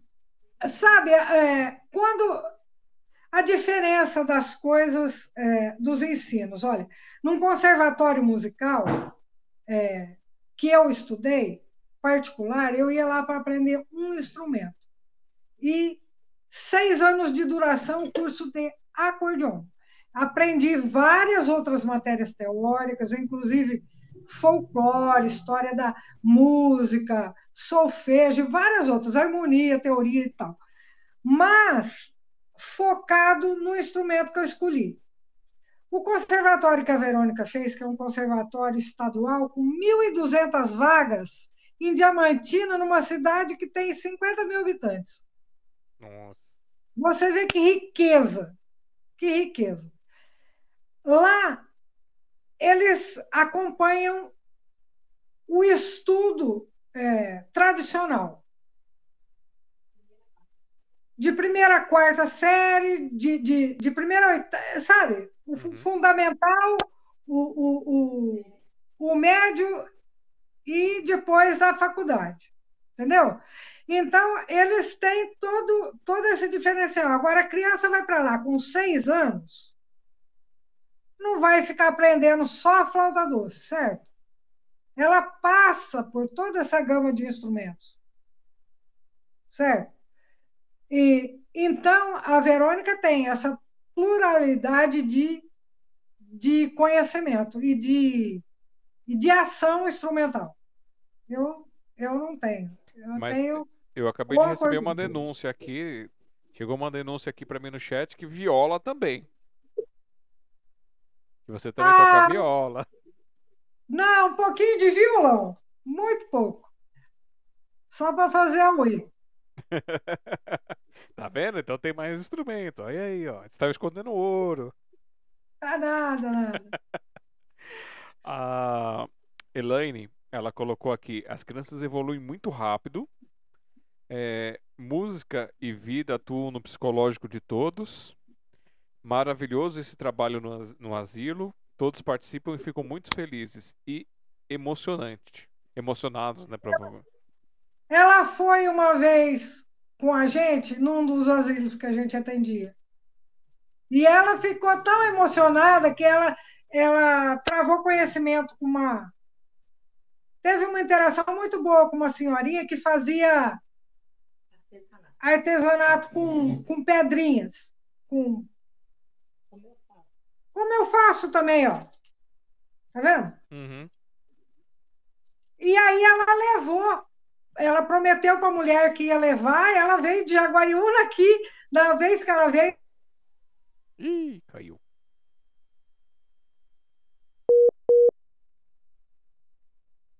Hoje é lá que tá com problema, gente. Ontem foi por aqui, e depois no YouTube, hoje tá indo lá. É. E ela veio de Jaguariúna até aí. Para levar as pedrinhas para a mulher fazer o artesanato dela. Oh. Ela trouxe várias pedrinhas e, e- e levou para a mulher. Mas de um contentamento, porque realmente eles esperam o dia da gente se reunir, sabe? Eles esperam. É, é um momento, né? É um, é um momento de encontro, um momento de alegria, um momento de, é, de relacionamento, né? Isso é. Nesse asilo, quando nós chegamos lá a primeira vez, eles já estavam esperando, né? Porque já tinham sido avisados que ia levar música. Quando nós entramos, a Verônica entrou na frente, uma senhorinha chegou para ela e falou assim: Você que veio trazer a alegria para a gente? Oh. Quer dizer, é, é, é um negócio emocionante. Eu fico emocionada com eles. Porque é uma visita, né? Assim, muito diferente para eles. É, é- é um resgate, né? Um momento de diferente, né? Um momento de, de sair do- cantam, do, do normal. tocam instrumentos. É, é muito, é muito interessante. É, por vezes é até o papel da família que não vai, entendeu? Uhum. Porque tem muito disso também. Infelizmente tem bastante disso, né? E tem, é, te dando boa noite também a Cris Arantes, lá do Sarau Amor e Esperança. E concorda com você, Marli, também toca em casa de idosos. Ela também faz um trabalhinho desse. Ela também já deu aqui entrevista pra gente na live entrevista. Beijo, Cris. Beijo, Cris, boa noite. Obrigado pela presença. Bom, é, já que nós estamos todos isolados, sozinhos, tristinhos, acho que a gente precisa de mais uma musicoterapia. Será que rola? Um bolerinho, solenio, Vamos lá. italianos, principalmente.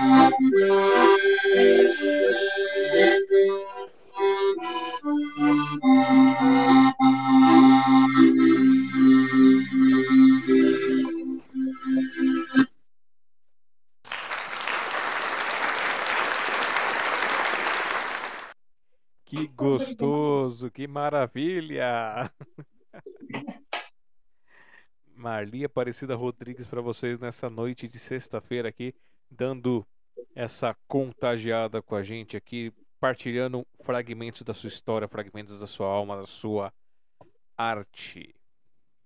Você citou lá da musiquinha que veio aos seus ouvidos, aí que os que sopraram aos seus ouvidos pro menininho. E você fez outras composições também, já, já, é, por, não só para terapia, mas já teve vontade ou já escreveu alguma outra composição? Olha, é, tirando a terapia, não. Nós fizemos, uh, tipo, colocando uma letra específica para as crianças de um grupo numa música que já tinha sido composta, entendeu? Mas não, não fiz, não. Eu achei até interessante que essa musiquinha veio com tanta. Sabe, era para acudir aquela criança ali mesmo, entendeu? Eu, eu nunca fiquei tentando. É, a não ser num curso que eu estava fazendo, um acordeonista em São Paulo, e ele pediu para que é, como exercício, fizesse algumas composições é, com as técnicas que ele estava ensinando e a gente acabou fazendo umas musiquinhas nesse sentido. Mas nunca me voltei para isso, assim, especificamente, não. Você já, já se pegou é, escrevendo algo, versos, poesia, é, histórias, alguma coisa assim? Ah, eu sempre tive mania de escrever, porque eu sempre li muito. É, é interessante até eu ter escolhido biblioteconomia, um negócio meio masoquista, né? Porque, ó, eu estudei em colégio interno, na minha época tinha é, colégio de freira, colégio interno, hum. Que tinha um estudo diferenciado. E eu estudei em dois colégios desses por uma época. E a primeira e segunda série, a gente chamava de ginásio, né? Primeira e segunda série de ginásio. Eu aprontava demais, porque criança na cidade apronta mesmo. Né? E aí, nesses colégios, nem precisava aprontar muito, porque tinha tanta regra que a gente não, não decorava aquilo lá nem tinha interesse em decorar, para falar a verdade. E aí, quando você saía daquele roteiro, você tinha um castigo. E o castigo era cumprido na biblioteca. Então, aí o que, que acontece? Você ficava lá fazendo uma série de, de coisas e pesquisas e tal. Você acaba, eu, eu ficava tanto tempo de castigo na biblioteca que eu acabei gostando da coisa. E quando eu vim para esse segundo colégio, que já foi em São Carlos, tinha uma bibliotecária estagiária lá. Ih, que novo. Aguardem um momentinho, gente. Felizmente ao vivo é assim e caiu. A gente tem que esperar um pouquinho conectar. Ah lá. Vamos lá, então Voltamos. é, ti- tinha, uma, tinha uma bibliotecária. Ela fazia biblioteconomia e fazia estágio nesse colégio. E na biblioteca desse colégio. Quando eu ia lá para fazer pesquisa, eu chegava para ela e falava o assunto que eu tinha que pesquisar. No instantinho ela achava, eu achava aquela mulher o máximo, o supra-sumo. Porque tudo que eu falava, e quando não tinha na biblioteca, o pai dela tinha uma biblioteca particular em casa, e ele, ele trazia, ela trazia de lá para mim. Entendeu? E eu achava aquilo fantástico. Como aquela moça podia saber, naquele monte de livro, onde que estavam as coisas? Que eu comecei a me encantar por biblioteca, por biblioteconomia, com essa estagiária. Nossa. Aí, anos depois, eu, é, quando eu fiz o vestibular, que eu entrei na faculdade em São Carlos, é, é, logo no meu segundo ano, eu era presidente do diretório acadêmico. E eu fui convidar a presidente da Associação de Bibliotecários de São Carlos para fazer uma palestra lá na escola. Quem era ela? Era justo essa moça. Nossa, que mundinho pequeno. Fidel Santini. Aí falei para ela, ah, eu estou fazendo biblioteconomia por sua causa. Lembra? Entendeu? Não é interessante a vida da gente? Eu acho muito interessante. Como o mundo é pequenininho, né? Às vezes. É muito interessante os, os elos energéticos. Aham, com certeza. É muito, muito gostoso ver esses encontros, né? Reencontros. É muito. É fantástico. A Cris, ela falou assim: ó, sei o quanto vale o teu trabalho. Tenho duas amigas que me ajudam com esse, esse processo aí do, de, das visitas. E com, com, esse, com essa história que estamos vivendo agora atual, então, acabou-se todas essas visitas. Vocês têm feito alguma coisa? Algum trabalho virtual, sei lá? A gente faz visita online. A gente faz. Eles ficam na sala de, de recreação deles. É, é, a gente já conversou com.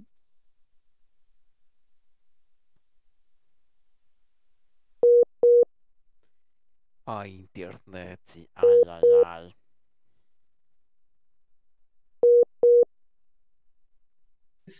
que a gente faz aqui. Deixa eu colinho isso. Opa, voltou? A, a gente conversou com as terapeutas ocupacionais fazer ganzás com, com material reciclável. Ganzás, os chocalhinhos. Ah, tá. para que eles acompanhem a gente. Então fica assim, ó. Tá vendo? Aham. Ó. Para cada um tem um tipo de semente, para dar um som diferente. Tá vendo? E acompanham. E eles acompanham a gente é, tocando, aí a gente passa o ritmo para eles e eles acompanham. Aí a gente toca, eles cantam junto com a gente e acompanham o ritmo das músicas. Aí tem, tem vezes aqueles que podem levantar, levantam, faz, faz algum movimento, entendeu? aham. Então, é, não é só uma coisa de televisão, entendeu? Tem uma interação. E tem uma interação. Aí a gente consegue fazer uma interação com eles. E agora, sentido. ó, e vocês estão vendo aí que já, já tá aparecendo a raizinha aí da, da artesã, hein, gente? Cuidado. Ah, isso aqui, ai, a gente inventa, você não tem ideia. Inventa mesmo. Aí, ó, tudo isso aqui, ó. Tudo a gente inventa. Uma vez, essa, essa história de artesanato, uma vez eu estava aqui em Rio Claro, tem bastante malharia de fazer camiseta. Sim. E há muitos anos atrás, é, as filhas nem eram casadas ainda. Eu ia indo para a faculdade, passava, tinha um saco de, de retalho na calçada para o lixeiro levar. Na outra chegando perto da faculdade tinha outra. Então tinha duas ou três no meu caminho com esse monte de saco de retalho. Um dia eu parei e coloquei dentro do carro. Cheguei com isso lá em casa, as meninas falaram para mim: Mãe, o que, que você vai inventar agora com esse monte de retalho aí? Que que... Deixa aí que qualquer hora. Isso tem que ter uma utilidade. Eu falei, não é possível que não tenha utilidade. Aí eu abri aqueles sacos e comecei a ver, entendeu? E demorou um tempo para eu cismar fazer alguma coisa. Aí, um dia eu estava viajando, passei numa banca de revista dentro da rodoviária e comprei essas revistinhas de 1,99 que tem uhum. artesanato, e apareceu o retrato, apareceu o tal do tear de prego. Sabe? Falando que jeito de fazer. O tear de prego, ele tem a trama dos tecidos é a trama, trama inicial, mais rudimentar. Depois, eu acho que depois da roca de fiar, veio o tear de prego, de tão rudimentar que ele é.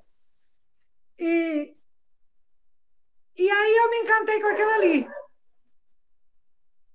Me encantei com aquilo ali, só que lá eles mostravam. É, eles mostravam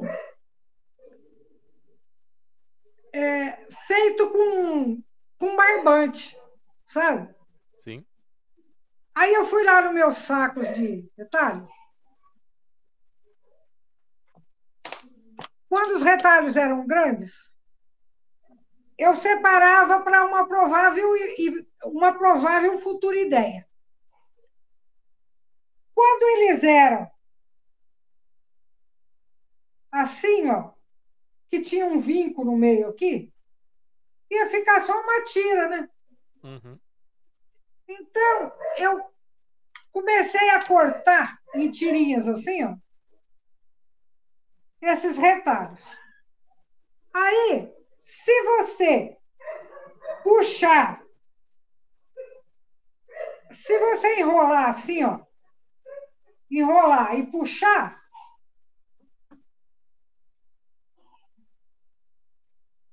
você vai ter um fio. Certo? Uhum. Se você emendar um fio com o outro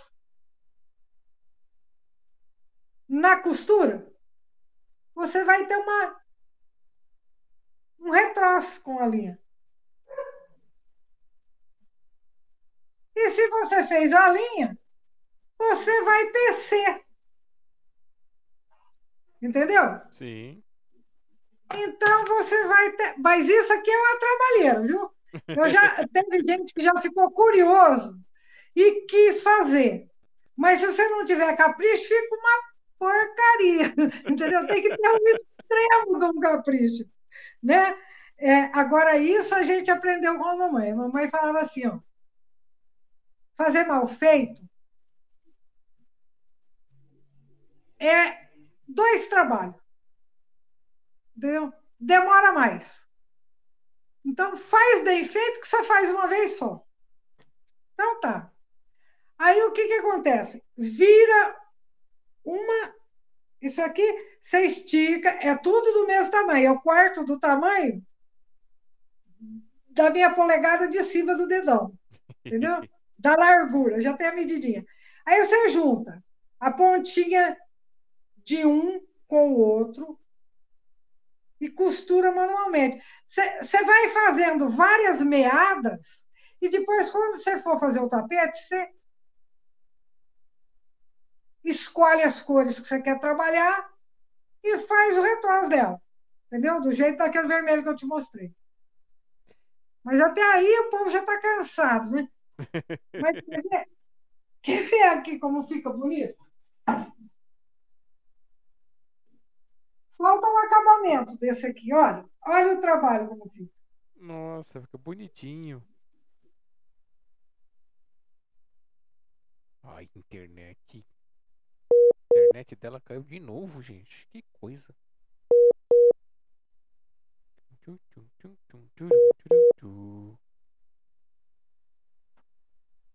Isso é de um, uma revistinha de 1,99 que eu achei.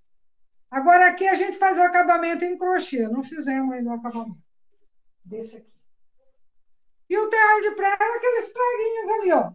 Tá vendo? Não, não dá pra ver é, daqui.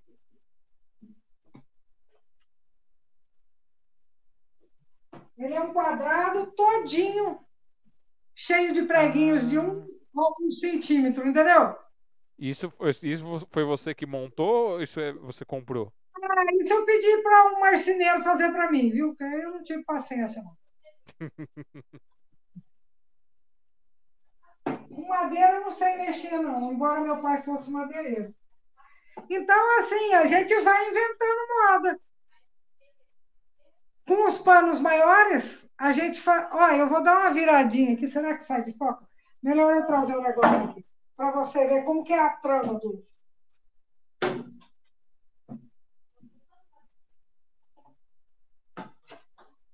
Olha as tramas como fica, ó. Nossa. Esse é um grande.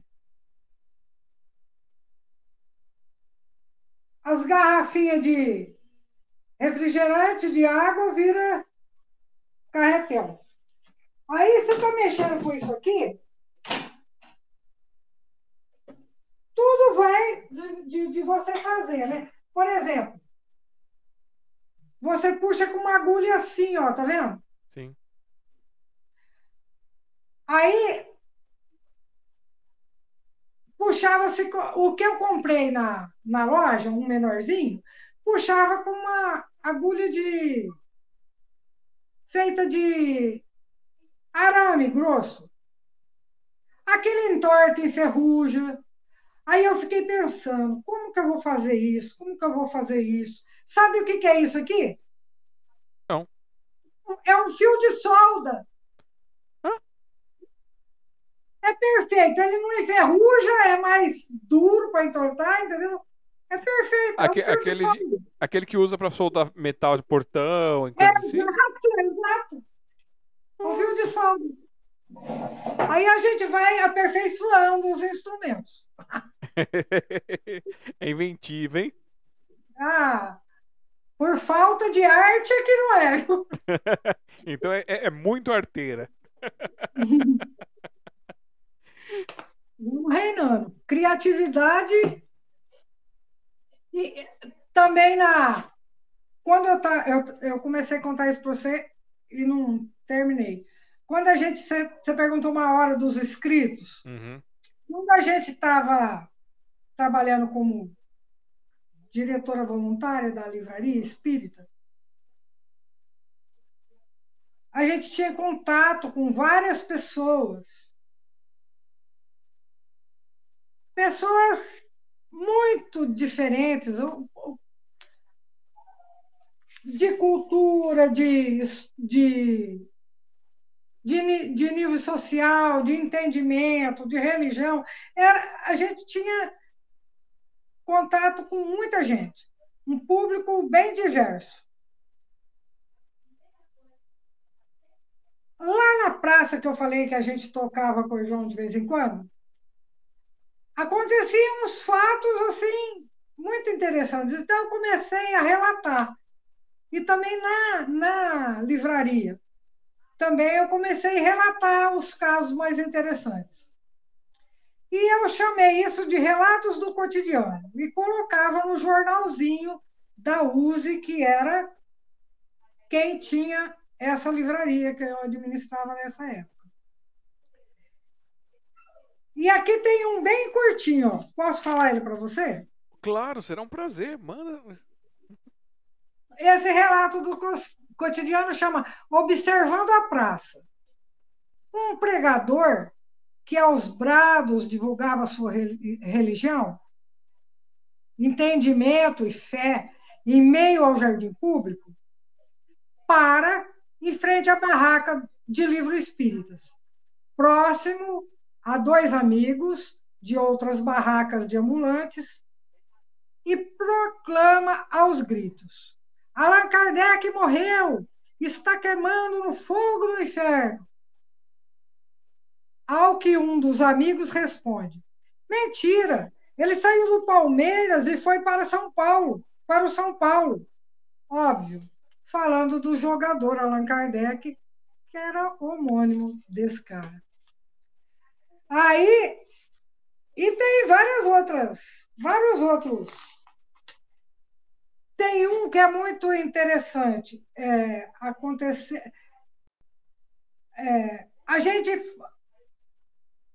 esse local da, da USEC de São Carlos, de Rio Claro, ele foi feito para ser um lugar onde todo mundo pudesse ir fazer suas orações, de toda e qualquer religião. Mas, para variar, não deu certo. Entendeu? Porque era avanço demais para esse nosso planetinho. Aí o que, que aconteceu? A pessoa é, passou um tempo é, recebendo, é, sendo abrigo para pessoas necessitadas, e depois disso foi doado para a USE, que fez uma sede é, social, onde tinha um bazar é, de caridade e a livraria. E, uma, e um salão grande para festas e eventos da própria sociedade. A gente atendia ali, a gente via todo dia na Avenida 14, Rua 14, passar para cima e para baixo os andarilhos dali daquele local. Porque fica perto de, de hospitais, fica perto de de cemitério e etc. E bastante comércio. E essas pessoas entravam e pediam coisas para a gente, e a gente, como morava num bairro bem afastado do local, fazia almoço lá, na cozinha, lá dentro. Almoçava lá, ao invés de vir até a casa que era longe. Porque já estava trabalhando como voluntário, o gasto de combustível era grande. Então, essas pessoas iam lá. E, por vezes, tinha dois que a gente sempre cuidava deles. Chegava, lógico que mexem com droga, estão na rua, são moradores de rua. Hoje você vai tomar o café, a gente levava o cafezinho na garrafa, o café, mas vai lavar a mão, a sua toalha. Vai lá lavar a mão e vem aqui. Aí tomava o café com a gente. Hoje você está convidado para vir almoçar conosco. Ia, lavava a mão, o rosto, sentava-se à mesa com a gente, fazia oração e se alimentava. Muitas vezes eles se lembravam das suas casas e choravam e contavam coisas para gente, histórias para gente, da vida dele. E um deles eu peguei e fiz um relato. Ele chegou numa tarde, se sentou à beira da, da porta, já estava no final do dia. Olhou para a gente e falou assim: Hoje eu vou me matar. Aí a gente falou para ele, mas como assim? Por quê? Olha a minha vida, eu já estou com quase 20 anos, e eu não tenho família, minha família não quer saber de mim, eu vivo na rua, ele já de tanto dormir na rua, no chão duro, ele já tinha uma perna que era mais. Ele arrastava essa perna. Mais difícil. E ele não tinha um carrinho, ele pegava reciclável e a gente guardava para ele as caixas que a gente de papelão que a gente recebia com livros, tanto doados como comprados, a gente guardava para ele. E ele falando que ele ia se matar. Olha, minha vida não vale nada, eu não sirvo nada para ninguém, não sei o quê. e a minha família não quer saber de mim, eu não tenho onde ficar, eu estou na rua é, jogado. E ele não tinha um carrinho, nada, ele tinha uma bag grande e ele arrastava aquilo para baixo, para cima na rua, com, com os papelões dentro. Aí ele ficou ali, reclamou, reclamou, e eu falei para ele assim: Olha, se, se você me deixar, eu vou te falar que tem um Deus olhando por você do jeito que olha por mim, do jeito que olha por todo mundo. E fui conversando com ele, conversando com ele. Aí não teve jeito. Chegou a hora dele ir embora e ele estava decidido que ele ia atentar contra a vida dele. Aí eu falei para ele: olha, você disse que não acredita em Deus nem nada, mas ele acredita em você. Então eu vou te pedir uma coisa. Faz um combinado comigo. Você vai esperar até amanhã. Só até amanhã. E amanhã de manhã você vem aqui tomar o café com a gente. Só espera essa noite. Tá bom assim? Você vai combinar comigo isso? Tá bom assim, eu vou combinar isso com a senhora. Tá legal. Foi embora. Aquele dia nós rezamos dobrado, né? Porque já pensou um menino de 20 anos com esse com isso na cabeça? Eu não sirvo para nada, é uma frase muito doída, né? Muito pesada. Aí voltamos no dia seguinte para essa livraria com o coração pequenininho. Aí aparece esse menino gritando e abanando a mão para a gente, esperando já a gente abrir a loja. Ele falou assim: tia, tia, tia, o que, que foi, rapaz? Respira, não estou entendendo. Eu ganhei um carro, eu ganhei um carro, eu ganhei um carrinho. Deus olhou por mim, você falou que ele ia olhar, ele olhou por mim. E aí ele foi buscar o tal do carrinho. Ele chegou com um carrinho lindo que alguém fez para ele, é, uma pessoa, um evangélico, acredito eu, porque estava escrito assim: Deus é fiel no carrinho dele. Entendeu? E ele veio com aquele carrinho, sabe? Numa alegria, porque eu falei: tá vendo, filho? Enquanto você estava dizendo tudo aquilo para mim, alguém estava pensando em você e fazendo um carrinho para te presentear. Deus tocou no coração de uma pessoa para que isso acontecesse, né? E ele na máxima felicidade, né? Aí, quando foi à tarde, eu recebi a notícia que um, um rapaz é, muito querido nosso tinha atentado contra a vida e tinha conseguido é, o intento dele. Entendeu? Então, é, e esse menino tinha ido lá na livraria, é, chegou, conversou assim, animado, como ele sempre foi, e foi embora, me deu um beijo e foi embora. E talvez, para que a gente não se sentisse tão inútil de não prestar atenção nos outros, esse André chegou lá para Eita, de novo.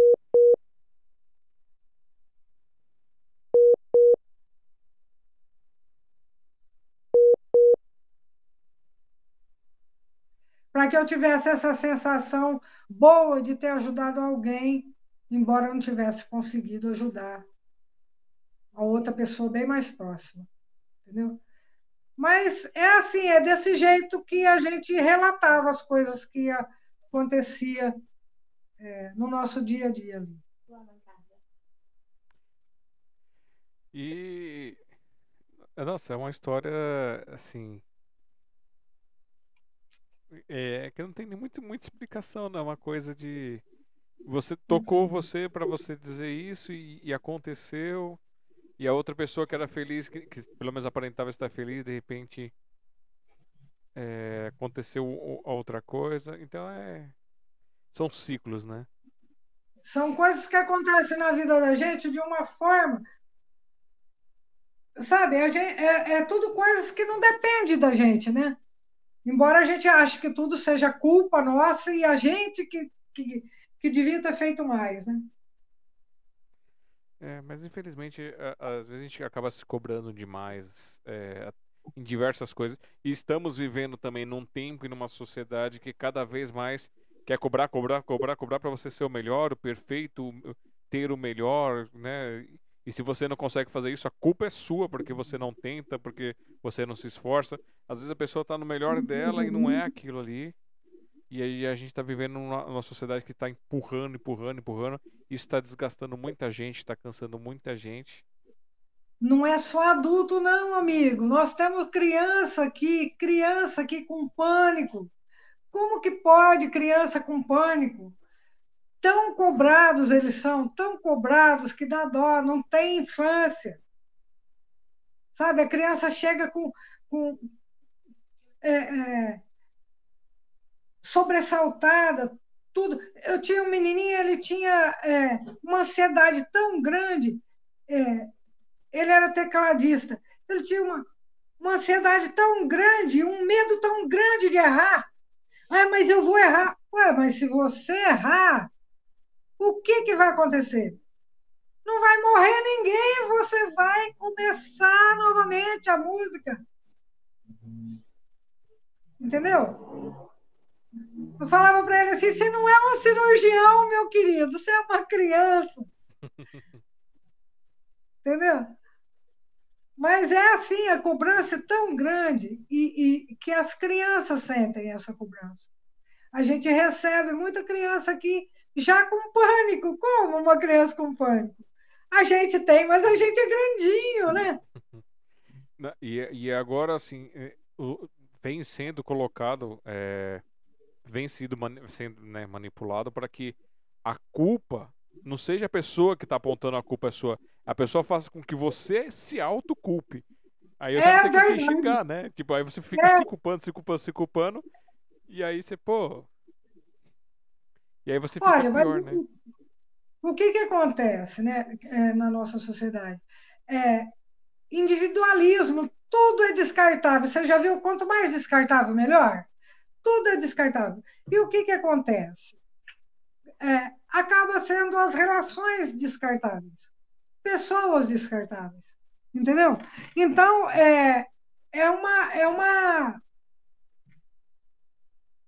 é uma geração complicada, difícil, e agora que esse negócio de ficar trancado dentro de casa, a pessoa não tem jeito de não olhar para si mesmo, não tem jeito vai ter que saber quem você é. E aí a pessoa fala assim: ah, mas que solidão! Eu não gosto de solidão. Bom, primeiro tem que saber o que é solidão para essa pessoa e o que é estar só. Ah, eu adoro momentos de ficar só. Eu gosto da minha companhia. Gosto bastante. Fico horas ou lendo um livro, sentadinha bordando, horas. Entendeu? Então, é, esse exercício da gente estar tá buscando. É, chega uma etapa da vida da gente que a gente não quer mais buscar fora, a gente quer retornar Entendeu? E isso é muito bom, é muito agradável. A gente vai corrigindo algumas coisas, descartando outras, evitando alguns erros, fazendo erros novos, entendeu? E vai seguindo a vida. Feliz consigo mesmo. Vai seguindo em frente. e vamos comemorar. Eu comemorei já a segunda hora de live? Não. Então, segunda hora de live.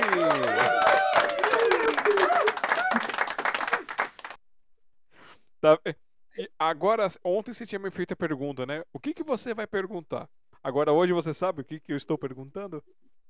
Olha, rapaz, está fazendo eu fazer um, É uma revisão do meu currículo vitae. Mas é muito gostoso. Mais um vírus do amor para vocês aqui é, nessa noite de 13 de agosto de 2021, compartilhando fragmentos da sua alma, fragmentos de sua história, inspirando, contando uh, muitas coisas. Ah, naquela hora que você tocou a música, o Viver de Música falou: essa música é muito linda. A Elaine escreveu: Eba! e no final, a Nori Silva escreveu: Bravo! E a Marilza mandou palminhas para você quando você acabou a música. O bom da vida é ter família, rapaz. e a Elaine, ela falou, ó, que você escreve muito bem, mando todos os meus copies para ela corrigir. Hoje ela tem uma biblioteca particular. eu já tô dando fim, porque depois, a hora que eu é, for de retorno para minha pátria espiritual, eu vou deixar uma dor de cabeça para minhas filhas, que é esse monte de livro que elas vão saber o que fazer. Eu já estou dando um jeito de, de descartar, de, de achar dono para essas coisas. Fazer circular. Como, como já dizia um, um, um renome na Biblioteconomia Mundial, é, para cada leitor seu livro, para cada livro seu, rei, seu leitor. O Ranganatha. Ele dizia isso. Então, a gente não pode simplesmente desencarnar e largar esse pepino na mão dos outros. a Glafira, ela escreveu aqui, ó. Marli, estou encantada contigo. Estou atenta para aprender e usar algumas das ideias nas minhas palhaçadas com as crianças. E complementou: Você é incrivelmente engajada, criativa e solidária cristã. Um orgulho de te conhecer. Live excelente. Ai, que linda! Muito obrigado, querido. Pode ligar aqui também, a gente. Com... Ó, o que está acontecendo? Agora, nós estamos vendo um, um, um a gente está vendo a possibilidade de começar a trabalhar com arte terapia. A Verônica gosta de trabalhar com atuação com as crianças.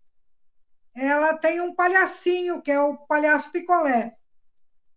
Ela leva para as crianças esse palhaço picolé. E às vezes até para os asilos também.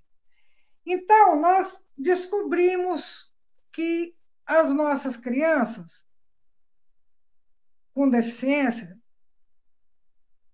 precisam de alguma outra coisa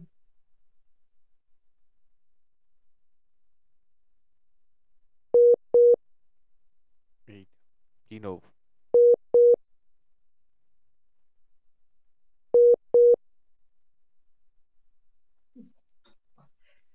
Precisam e as suas de alguma... crianças precisam de alguma outra coisa? para mexer com as mãozinhas e ajudá-los na parte ocupacional e na parte de coordenação motora fina, entendeu? Eu sou apaixonada por. Olha. Isso é um fio de conta. Na Umbanda, eles usam esse trabalho aqui como guia. É,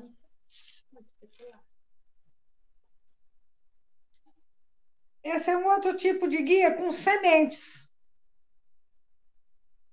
Que eu mesmo apanhei aí no, nos lugares que eu andei. Com sementes. Tá vendo? Sim. São contas de lágrimas, semente de uma palmeira, sei lá, alguma coisa desse tipo. Tá vendo?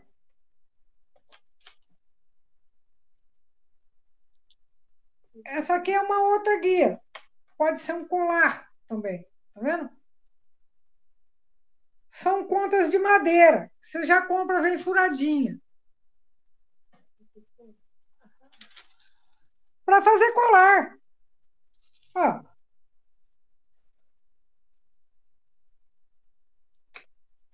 Essas contas de madeira me lembrou aquelas que os budistas usam para meditação. Também. Japamala. Não, não sei o nome. Japamala. Já fiz vários desses. Ó, terço católico, colar, guia é, de umbanda, pulseira. Olha, as crianças vão amar fazer pulseira desse negocinho. Entendeu? Colarzinho para elas, tem bastante meninas.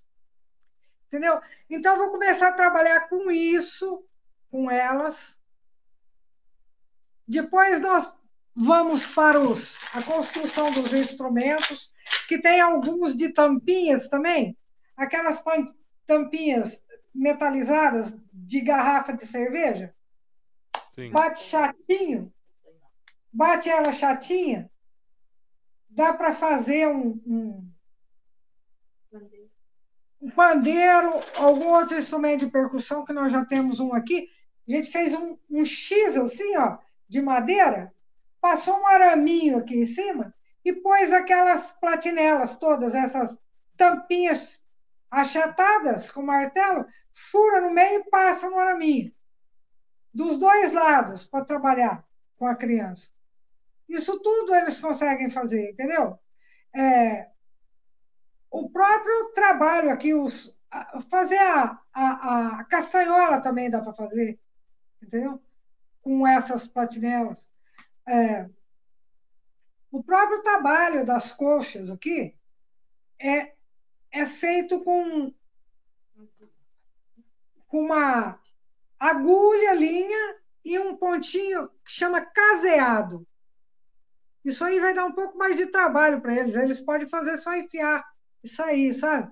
Uhum. Então, é, tem, tem jeito de trabalhar com os tais retalhos que eu guardo, entendeu? Então, tem muita coisa. Olha, pintar os vasinhos, está vendo esses aqui? Sim.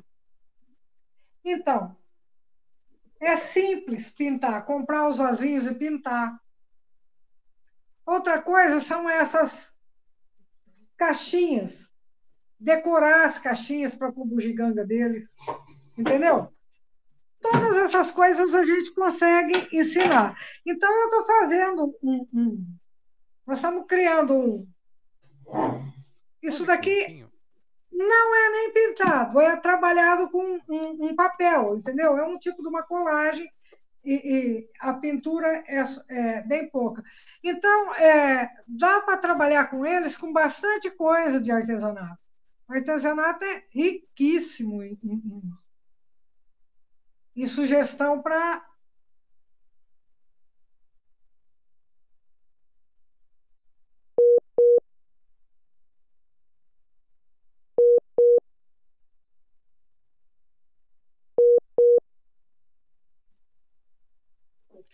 toda a parte cognitiva e a parte de socialização e a parte motora, dá, dá, dá, toda, dá para que eles.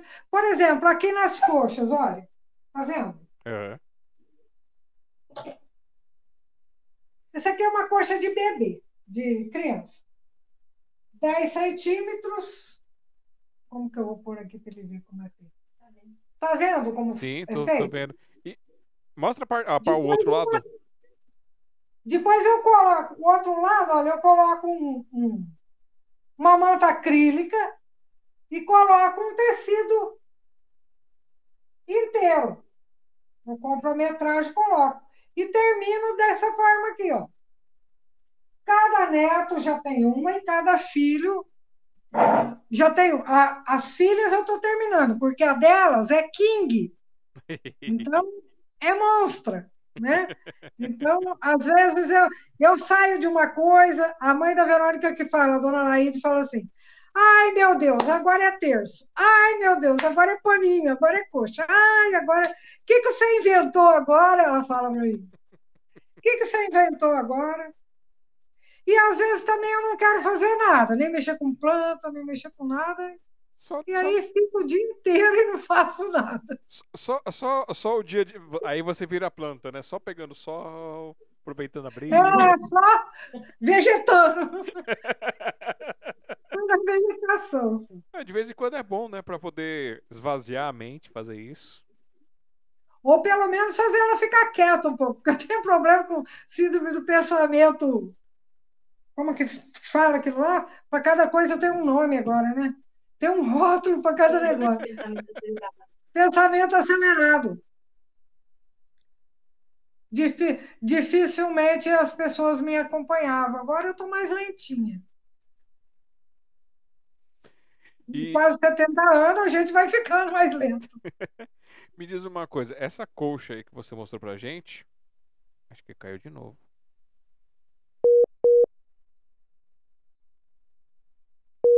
Eita, então.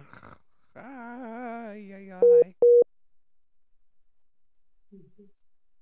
Ô, Um, dois, três, voltamos? Voltamos. Voltamos.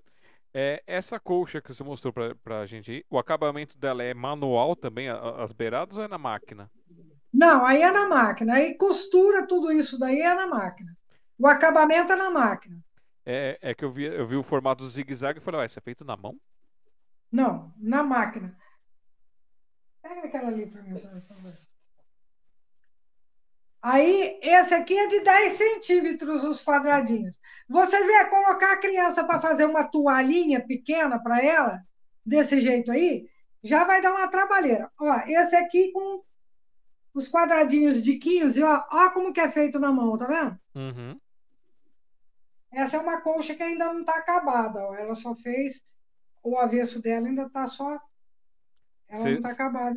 Aliás, eu já acabei de emendar tudo, só falta fazer o acabamento dela. As emendas você junta um paninho com o outro e aí entre os panos você pega as beiradas e costura e eles ficam pra dentro, é isso?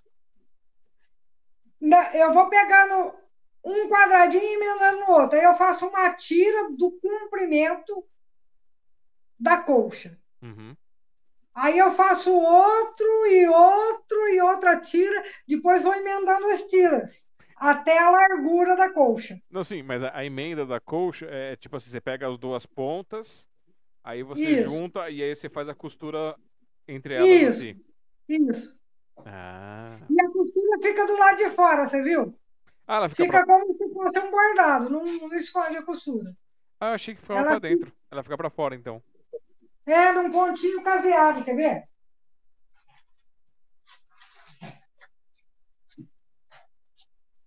Olha aqui, ó. Esse aqui é o direito dela, tá vendo? Ah. Coloca os dois assim, ó, Sim. e depois une com um pontinho caseado do lado de fora. Então, os pontinhos ficam todos do lado de fora. Faz parte da coxa, do detalhe da coxa. Não são escondidos. Esse pontinho caseado é aquele que você, pa... você passa e você passa, faz uma volta e depois faz o... a próxima. Aí vai fazendo essas voltinhas. Isso, isso. Assim. Ah, é, vai descobrir qual que é o ponto que eu, que eu sei costurar. que sempre der- ó, já vou mandar para você um monte de tecido para você fazer uma colcha. Porque eh, quando tem alguma coisa para costurar, eu pego para fazer, né? Eu, eu tenho, eu tenho essa, essa habilidade, eu gosto disso. E aí eu, eu, eu, fa- eu, faço, eu faço aquele pontinho normal e também e faço isso. Eu gosto de fazer isso porque eu acho que ele dá mais resistência. E eu não tinha a menor ideia do nome. Um pontinho caseado. Ele dá, eu acho também. Eu faço com, com, com aqueles retroses de, de linha de bordar mesmo, sabe? Uhum. Essa daqui, ó, é uma das King que já está pronta. É da Elaine Cristina, essa daqui. Ela não está pronta, ela falta fazer a parte de trás. Eu já terminei. Agora a da Heloísa está na metade. Eu- vou te, vou- vou- já que você gosta de caos, vou te contar um. O Pode meu. contar. Meu Deus. É, eu tava na época da escola e aí eu sempre tinha facilidade de ficar conversando com, com mais com as meninas, batendo papo, umas coisas mais cabeças. E aí uma vez elas me convidaram para ir com elas numa, elas iam se reunir lá para gente ficar conversando. E, e, elas decidiram fazer camiseta com bordado, juntando pedraria, né? Fazendo, juntando, fazendo costura, essas coisas. Ah, isso eu também faço. Aí elas sentaram ali, fizeram a rodinha ali, e eu sentado no sofá, porque aí acabou o bate-papo, aí elas, aí elas iam fazer assim, eu falei, ah, posso ficar pra ver elas? Pode. Eu fiquei lá olhando, aí eu vi elas desenhando primeiro, fazendo, passando o giz na camiseta, lá do qual seria o desenho, essas coisas, e elas começaram a fazer, e uma ensinando pra outra. Aí eu, eu posso tentar? Elas deram risada na minha cara, mas falaram, não, pode, tá, tá aqui. E me deram as pedrinhas e explicaram o que era para eu fazer, e aí elas ficaram fazendo. E aí elas fazendo, conversando, e eu ali, só no passa vai, passa vai. E fazendo. Eu acabei a camiseta e falei assim, ah, é assim? Elas olharam para mim com uma cara feia. Falaram assim, a gente não chegou nem na metade, você já acabou e fez bem feito. Sai daqui. eu quase apanhei aquele dia.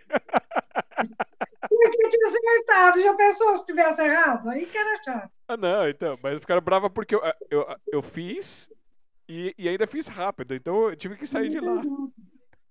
Ué, você não viu aquele atleta? Não sei nem de que país que é, não me lembro agora. Que fez uma blusa de tricô enquanto estava torcendo pela, pelos outros atletas?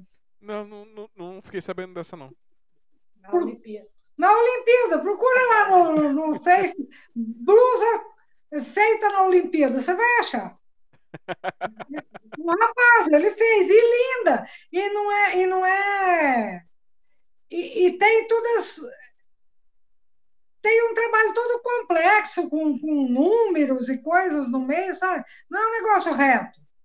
É elaborado. Ele fez durante a Olimpíada, na torcida. Ele ia lá, ele usa para se concentrar, para se acalmar. É, tra trabalhos manuais, é, assim, pintura, desenho, costura, essas coisas, geralmente eles ajudam você a ter uma concentração, a abstrair alguma coisa. Eu, como mexo muito com programação, eu fico escrevendo código o dia inteiro aqui para site, essas coisas. É, às vezes eu tenho que fazer alguma coisa muito fora da, do que eu estou fazendo para conseguir achar uma solução para um problema de uma lógica do, do computador que não está respondendo o que eu quero, o site, essas coisas. E aí uma das coisas é, é ir lá e costurar alguma coisa ou, fazer. E realmente é um momento que você dá aquela. Você passa ali aqueles 5, 10 minutinhos, resolve aquele problema e aí volta com a cabeça já funcionando bem legal. É, é bem relaxante mesmo, eu acho legal. Você entendeu perfeitamente. Eu comecei numa crise de pânico e, e, e depressão.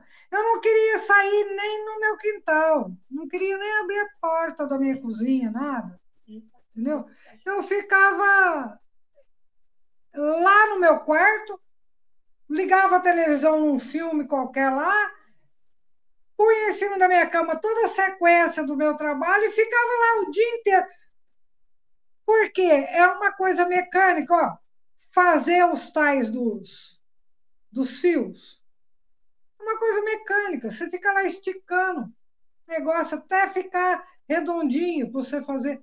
Você está entendendo? Depois você é mecânico, você não tem que pensar e, e contribui para você ter uma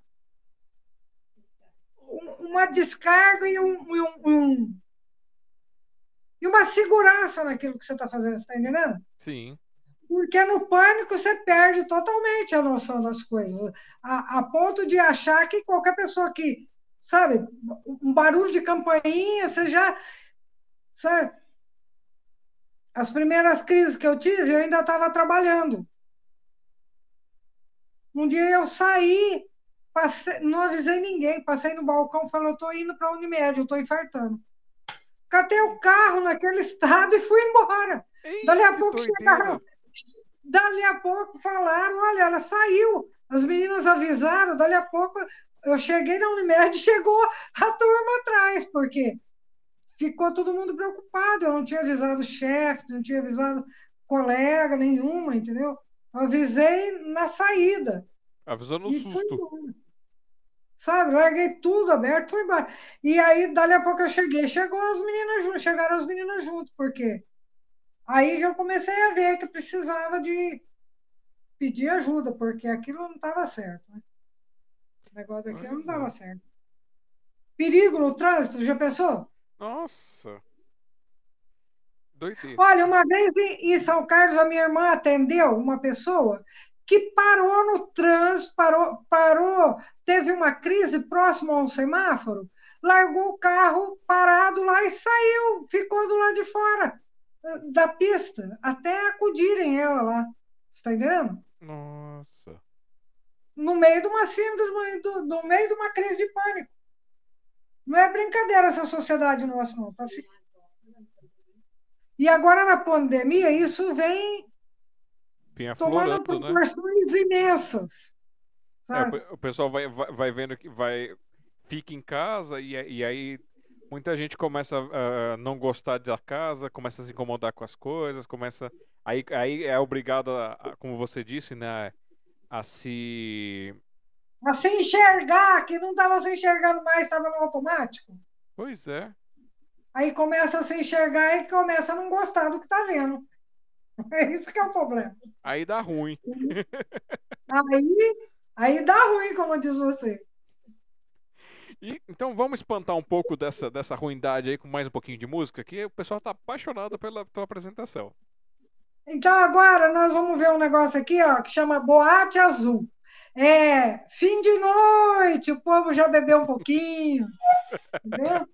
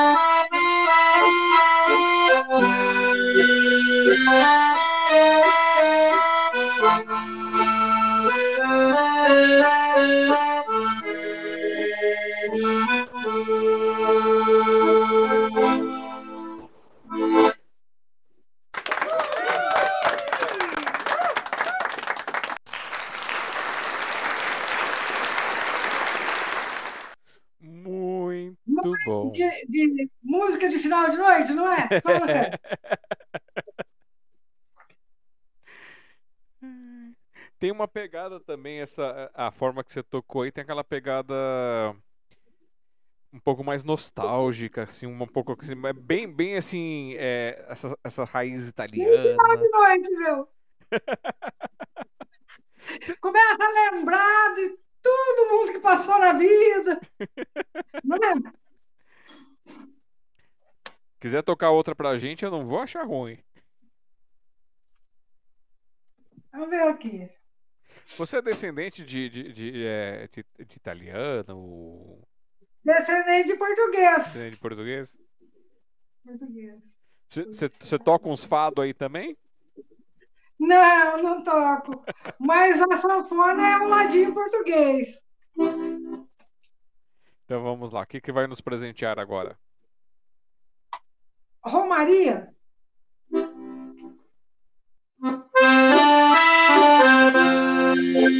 Muito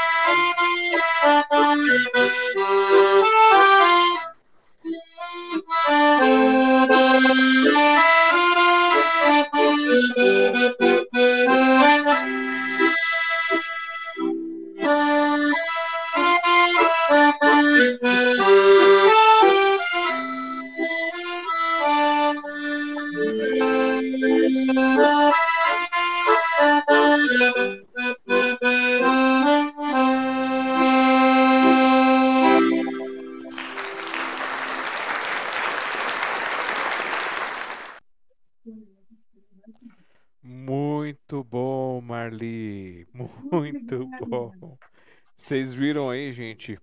Multitalentos com artesanato, acordeon.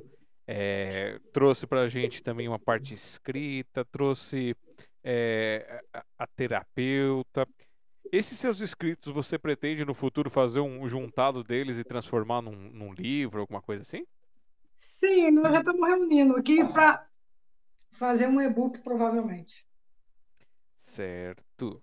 Se a gente conseguir alguma coisa impressa, vai ser bom também. a, gente, a gente vê o que, que dá para fazer aqui. É, é, por enquanto é só uma ideia. Eu comecei a reunir algumas coisas aqui. É, o e-book ele é mais simples, digamos assim, de, de, de fazer, né? De fazer a parte de montagem, tudo. Tem algumas coisas. Se precisar de umas dicas, é só chamar aí que a gente. Uou, a gente mas passa. eu não tempo mesmo, hein? Ajuda, eu aprendi a pedir, viu? Ah, Pode. Ah, Consonância Escola de Música escreveu: Parabéns, professora Marli. História maravilhosa e esse acordeão maravilhoso. Somos agraciados por ter você junto a nós. Oh, mas como é bom ter amigo e família, né? Muito obrigado, gente. A Nuri Silva escreveu: Delícia de música, adoro o som do acordeon. Ah, obrigada. E a Glafira escreveu aqui, ó. É de sonho, é de fé, seu trabalho. Parabéns, Marli. Obrigada, amiga, obrigada. Marli, eu vou fazer aquele momentinho nosso comercial e aí eu volto para a gente ir para a parte de finalização, você fazer suas considerações, dizer mais alguma coisa que você queira dizer também. Não tem problema. É só para a gente poder dar esse timezinho para você dar aquela respirada. Cuidado aí, porque você dá plateia para professor, não para de falar mais. Hein? Mas assim que é gostoso, porque assim as pessoas conhecem um pouco mais. Obrigado. Então eu vou ali e volto já. Segura aí um pouquinho. E é isso aí, gente. Mais uma vez, é, todos são muito bem-vindos, bem-vindas a esta live entrevista que é a sinopse, esse registro histórico mundial dessas artes maravilhosas que vocês veem. É, é poesia, é poesia em todas as formas. É poesia na escrita, é poesia no pensamento, é poesia na ação, é poesia no, no artesanato, a poesia está em todos os lugares. E isso é a essência da parte poética. Tem gente que escreve, tem gente que canta, tem gente que toca, tem gente que produz, tem gente que muda a vida de pessoas, tem gente que muda a sua vida, que encontra caminhos, que inspira. E assim a gente trabalha com essas formatações de poesia. Gostou do nosso projeto? Vai aqui, ó, smdp.com.br, conhece o que é a Sociedade Mundial dos Poetas, conhece as biografias do pessoal que participa dos nossos livretos, conheça o nosso projeto dos Pílulas e muito mais a gente tem ali. E se você tiver é, quiser colaborar com a gente, você pode fazer isso de, gratuitamente, que é inscrevendo-se nos nossos canais, no canal aqui da Sociedade, então youtube.com/barra Sociedade Mundial dos Poetas. Deixa like em vídeo, deixa dislike se quiser também, deixar comentários. Isso ajuda muito a gente nos comentários. Ele, é, além de incentivar a, a nós, é, a, a, a pessoa que participou, também traz uma relevância legal para pro, os números, para os bonequinhos do, os robozinhos do YouTube. Tem o nosso canal do Café com Poesia, que é o nosso projeto, nosso braço cultural, que é o nosso sarau presencial, que por enquanto está suspenso até 2022. Mas o formato digital ele está liberado aí desde que começou esse, esse momento que nós estamos e está acontecendo por enquanto no último sábado do mês das, 3, das 15 até as 18 horas, onde eu chamo o pessoal para participar com a gente por vídeo chamada, por áudio, por, por vídeo gravado, é, o pessoal às vezes não tem nada disso, só manda o texto, dou uma lida do texto da pessoa e a gente tenta fazer essa interação com vocês, até por ligação, se for só ligação, também rola. E aí vocês podem participar. E eu vou explicar isso já já para vocês. E se, se você tiver é, disponibilidade financeira, quiser contribuir, nós temos o nosso nosso padrinho, lá, o nosso padrinho, né? Que é o padrinho.com.br barra café com poesia. Tem vários valores lá. Se você quiser fazer pontualmente, no apoiar tem os dados de banco, essas coisas. Ou tem nosso Pix aqui, ó, de um centavo a um milhão. Você pode mandar aqui no contato arroba smdp.com.br. Lembrando que o projeto da Sociedade Mundial dos Poetas, Café com Poesia, não tem nenhum tipo de verba, nem pública nem privada. É, é dedicado num tempo que eu tiro do meu do trabalho uh, e de, de lazer que eu, eu dedico para vocês esse momento para fazer esse histórico aqui. E aí a gente é, pega quando alguém faz alguma adoção, alguma participação, a gente vai juntando essas moedinhas, essas coisas, para quando quebra um cabo, para quando precisa comprar um, um, equipamento novo, quando precisa fazer alguma atualização, alguma coisa, e até com os custos que a gente tem de manutenção do serviço de hospedagem, de domínio, essas coisas para manter esses projetos todos no ar para você. E graças a vocês é, que participaram com a gente, tanto no presencial quanto participando no digital, nós já trocamos de equipamento, a gente tinha um equipamento sempre um equipamento mais elaborado o presencial. É, adquirimos melhorias aqui para os nossos equipamentos para fazer essa live para vocês e temos objetivos e sonhos. Todo o dinheiro que vem disso daí é, é, é pouquinho, mas eu vou guardando numa conta separada isso para quando precisa eu uso exclusivamente para esse fim. E também vocês podem conhecer um pouco mais do nosso projeto, caso você queira apoiar de outra forma, se você for escritor, se você for aspirante escritor, escritora, quiser trazer versos, pensamentos, contos, causas, essas coisas, tem o nosso projeto dos livretos que são feitos artesanalmente aqui pra, é, com a gente. Nós mandamos imprimir a capa fora, mas a parte de é, fazer a parte de impressão interna, edito, é, editorar, grampo e, e, todo o acabamento, essas coisas é feito artesanalmente aqui pra gente, para o número de participantes que tem. Hoje a nossa coletânea é de 32 páginas, então ela dá 28 oportunidades de publicação, porque quatro páginas são reservadas para as partes é, de capa, índice, essas coisas. E aí, tudo, e, e aí a gente criou, isso já, essa aqui é a sétima coleção, a gente criou a ideia de fazer essas coletâneas onde tem um título, uma coletânea, tem um nome sobre, sobre a coletânea, no caso agora é a nossa Corações Poéticos, e cada título tem 12 volumes, que a intenção é que cada volume saia num mês é, diferente, então um para janeiro, fevereiro, março, assim por diante, ou quando fecha, e às vezes acontece de fechar dois, três volumes num mês, ah, depois que começou o que está acontecendo, a gente não teve mais é, essa, essa, grata surpresa de fechar mais volumes. E tanto que agora esse ano aqui, como as coisas ficaram um pouquinho mais complicadas para as pessoas, nós conseguimos fechar o primeiro volume do Corações Poéticos em março, o segundo volume no final de junho para julho, e agora o terceiro volume ainda estamos em aberto com 10 páginas, aqueles que quiserem participar. O valor de página participada é de 15 reais e você tem direito a um exemplar é, impresso. E aí você manda o seu nome, sua mini biografia, a foto e o seu material de, é, de 32, 34 linhas para a página com a biografia. E se você quiser mais páginas, adquirir mais páginas, também 15 reais cada página adicional, você vai ter lá o seu nome em cima e depois de 34 a 36 linhas para colocar seu material. E, é, e aí, se você entrar com uma página, é 15, duas páginas 30, três páginas 40, mais o valor da postagem para você receber em casa em qualquer canto do Brasil, que é R$ reais. Então, se for um livreto ou se forem três livretos, então uma página ou três páginas, o valor do frete é de R$ reais. E aí vocês entram aqui com a gente, participam, apoiam o projeto, que é um pouquinho daqui, um pouquinho dali, a gente vai juntando e fazendo esse, esse com carinho para vocês. Quem quiser é, participar, pode, pode ser de duas formas. Vocês podem mandar mensagem aqui no WhatsApp da sociedade, que é o 5511 3929 4297. E aí você diz, quero participar do livreto. Aí você vai falar comigo ou com a Eva e vai explicar. Aí você manda sua foto, manda seu texto, biografia, a gente faz a montagem, manda para você, você aprova, a gente passa os dados bancários, fez a confirmação, já, tá em, já entra no livreto. E aí fica aguardando fazer o fechamento das páginas para a gente poder fazer a parte de impressão.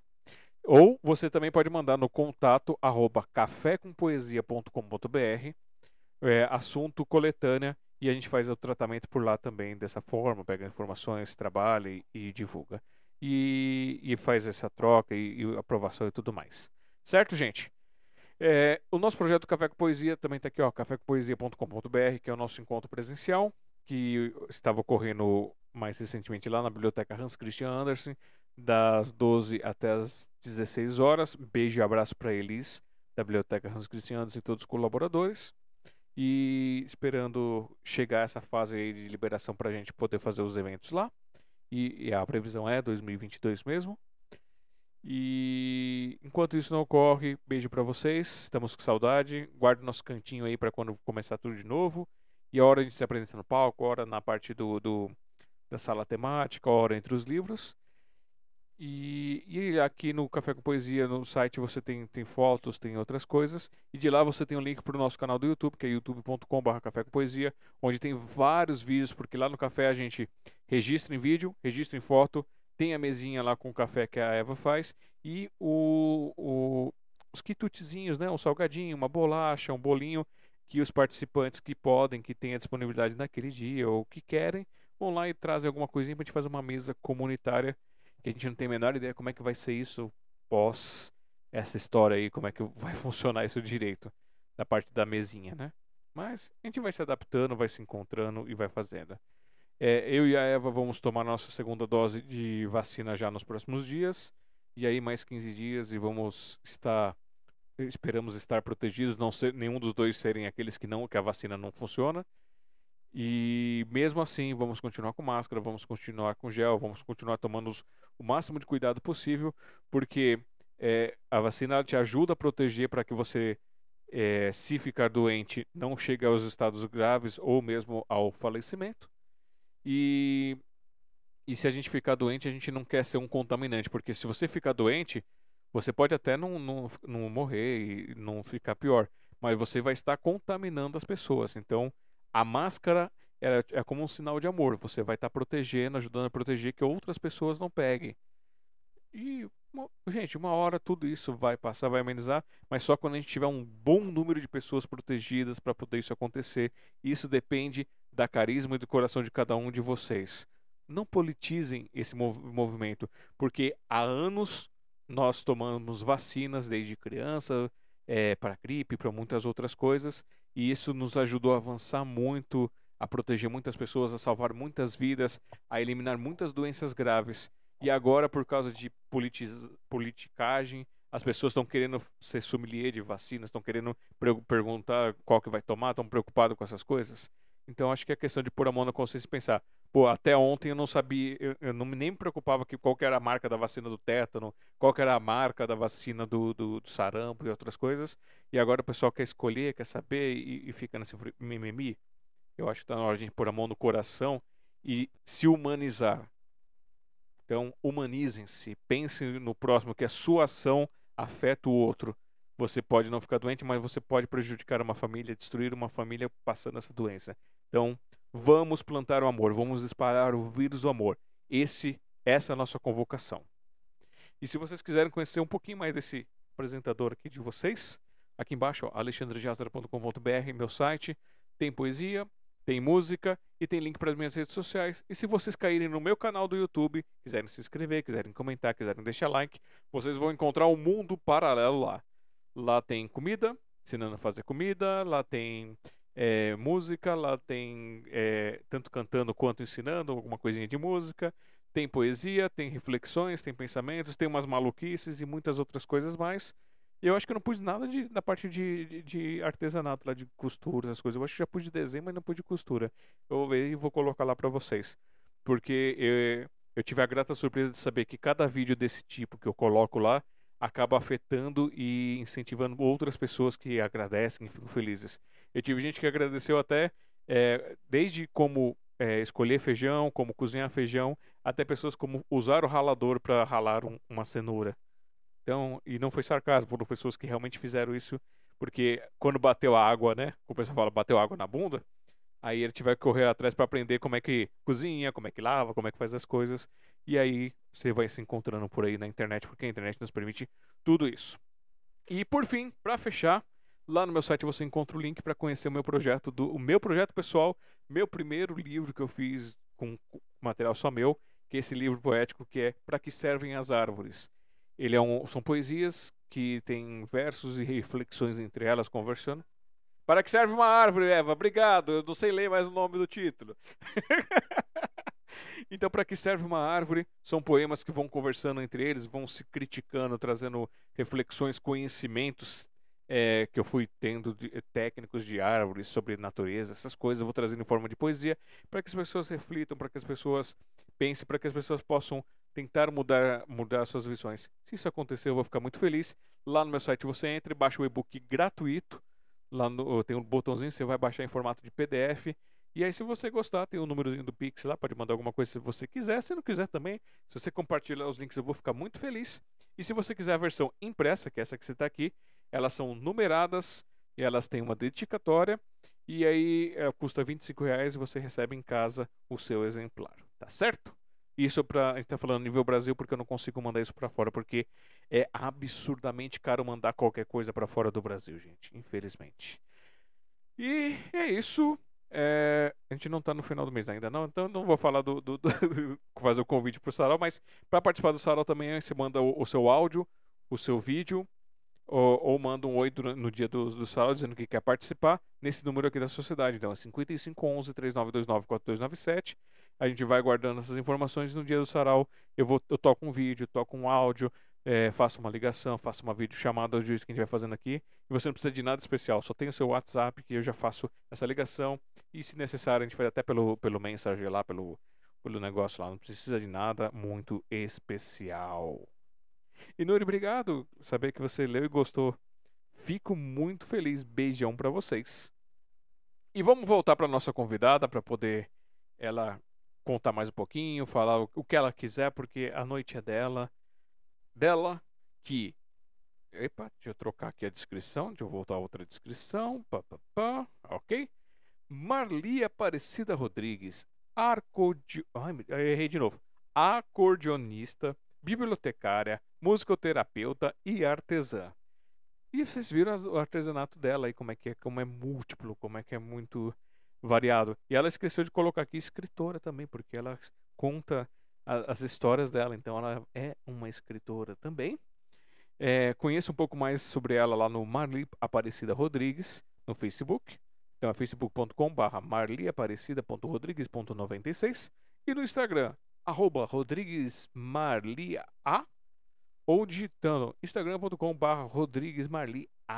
E o contato dela está aqui em cima para vocês conhecerem sobre a escola, para vocês, se vocês quiserem mandarem os contatos lá de, de quem arruma acordeon, se você tiver um instrumento, alguma coisa que queira doar para a escola para fazer esse trabalho, elas também aceitam. Se vocês quiserem se inscrever lá na escola delas, lá também tem ali, é aqui no marli.aparecida.rodrigues982@gmail.com e o WhatsApp 5519 98208 1691. É isso, Marli.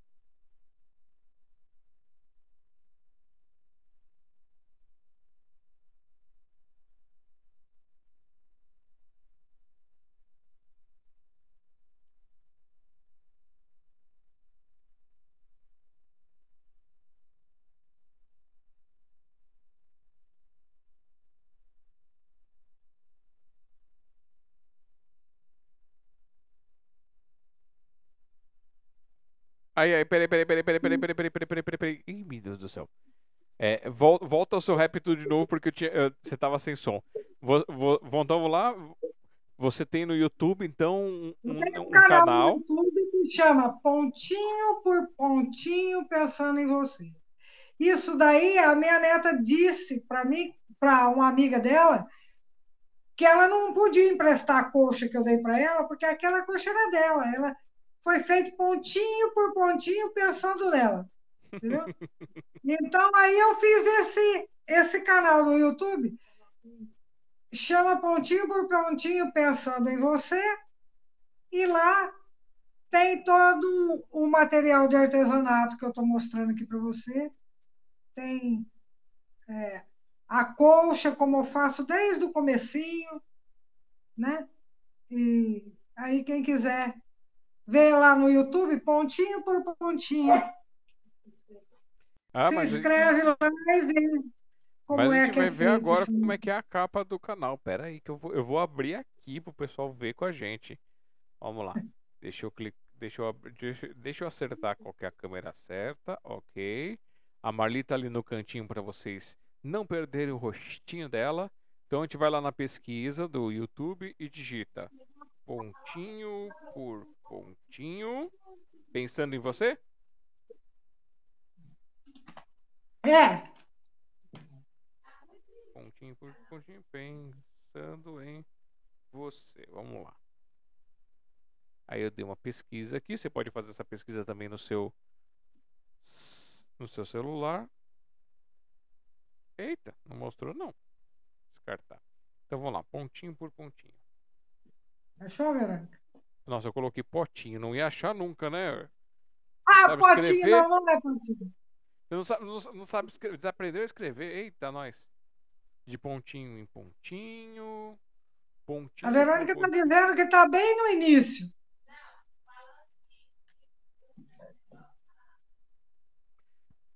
Pede para ela me mandar o link, então, no WhatsApp para eu abrir aqui. Ela está procurando lá também. Pontinho por pontinho, pensando em você. Em você. Vamos, vamos achar, gente. Não é potinho. É, não é não façam como eu que escrevi potinho. Deixa eu ver aqui. Nossa, ele, ele tá me mostrando um monte de coisa que não tem nada a ver. Deixa eu ver se eu filtrar aqui com aspas.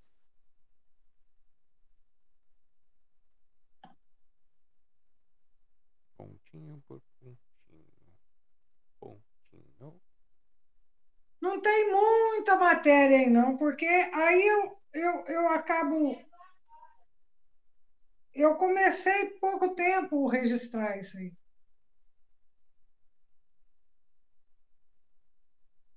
Não, achei pontinho por pontinho. Mas achei vídeo. Deixa eu ver aqui. Crochê.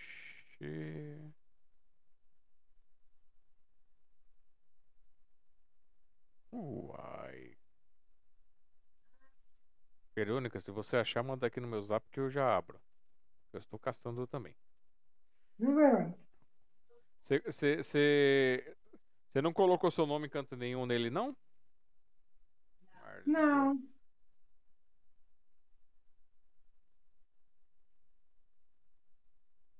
Aparece na identificação do vídeo quando está falando, aparece.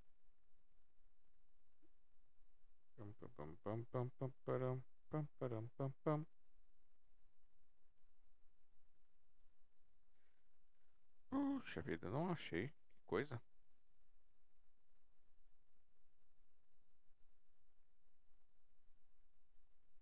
Pontinho pensando em você.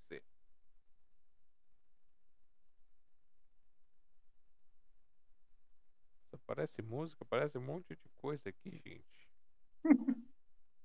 que coisa! É muita coisa que tem nesse YouTube.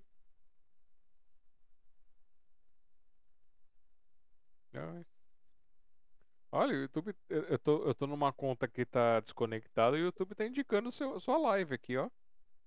É? É? Que show, hein? Que chique! Bom, não não consegui achar. Então vamos, vamos ficar combinado o seguinte. Você me manda depois o link eu coloco na descrição do vídeo aqui para o pessoal conhecer. O YouTube está precisando de bibliotecário para tratamento de informação. Tá, tá precisando muito, porque tá, tá difícil, senhor, seu YouTube. Então, porque vamos... a questão da. Quando você vai fazer a pesquisa, isso daí, sabe, você falou assim, ah, tá saindo isso, tá saindo aquilo, um monte de coisa nada a ver, né? Então, esse negócio é o que a gente, em biblioteconomia, chama de revocação. Revocação é aquele monte de, de coisa, que, mas o que você vai usar é um, é um pouquinho. Essa é a relevância. Eles colocam os robozinhos para organizar as coisas, mas não, aí o robozinho é. fica perdido. Entendeu? Aí ele não sabe diferença de manga com manga, entendeu? Sim. Aí você fala manga, ele joga tudo. Bom, é, para que a gente possa fazer então caminhar para o encerramento aí, você, o que, que você mais tem para dizer para gente? Você dança? Não, só dança de salão com quem é afinado no pezinho. é, já, já fez alguma coisa relacionada a teatro? Não, isso em escola. Né? Ah! Olha, para falar a verdade para você, tem uma coisa que, que, eu, que eu fazia na questão de apresentação. Nesses dias, álbum de família serve para isso, né? Eu estava recapitulando, até a minha prima, a, a, a Estela, me mandou umas fotos de quando a gente era criança, né? E, e tava, a gente estava recapitulando e dando risada de todas aquelas histórias de infância, né? E aparece lá uma foto minha com. A Estela é a que tem o Conservatório Musical Éden, em Jales, lá em Jales, a noroeste do estado de São Paulo. E aparece uma foto minha como baliza. Sabe que baliza? Hum, hum. Aquela menininha que ia pulando, na, fazendo a acrobacia ah. na frente da, da fanfarra em, em festas é, cívicas, sabe? Aquilo lá, a minha professora de primeiro ano de grupo, primeira série, acho que não. Eu acho que eu dava uma trabalheira para ela dentro da sala, ela arrumou um jeito de me treinar para fazer aquilo lá. Eu ia lá, eu ia lá vestidinha, toda paramentada e pulando lá na frente. Eu era a Malinda que abria o desfile em, em Santa Fé do Sul, quando eu era estudante do primário. Olha só, hein? Vários, é, várias era a, a, a fanfarra mais show que tinha na época era da escola de comércio. E eu ia. Olha, isso faz tempo, hein? faz tempo que não é brincadeira. O mais próximo de um teatro que eu passei foi isso aí. e questão de é, desenhar, você, você desenha? Eu gosto de desenhar, mas umas coisas bem estranhas que eu nunca sei o que, que é, viu? Eu, eu tenho uns rabiscos interessantes. Tinha até um aqui por perto. Ah, mas esse está sem estar completo. Eu não, eu não peguei nada, porque eu nem pensei que você fosse pensar. É alguma coisa bem. bem. Você não identifica Ih, caiu de novo?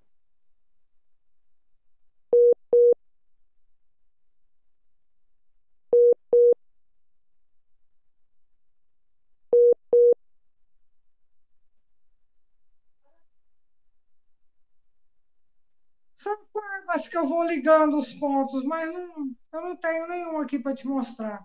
Ah, não é uma coisa. Não deve ser tão, tão esquisito quanto isso aqui, ó. Não, não tem formato de roça. Ó, uma coisa sem terminar, desse tipo assim, ó. Hum, mais abstrato. É. Essa aqui tá sem terminar. Não... Às vezes eu pegava algumas reuniões ou alguma coisa que eu tinha que ficar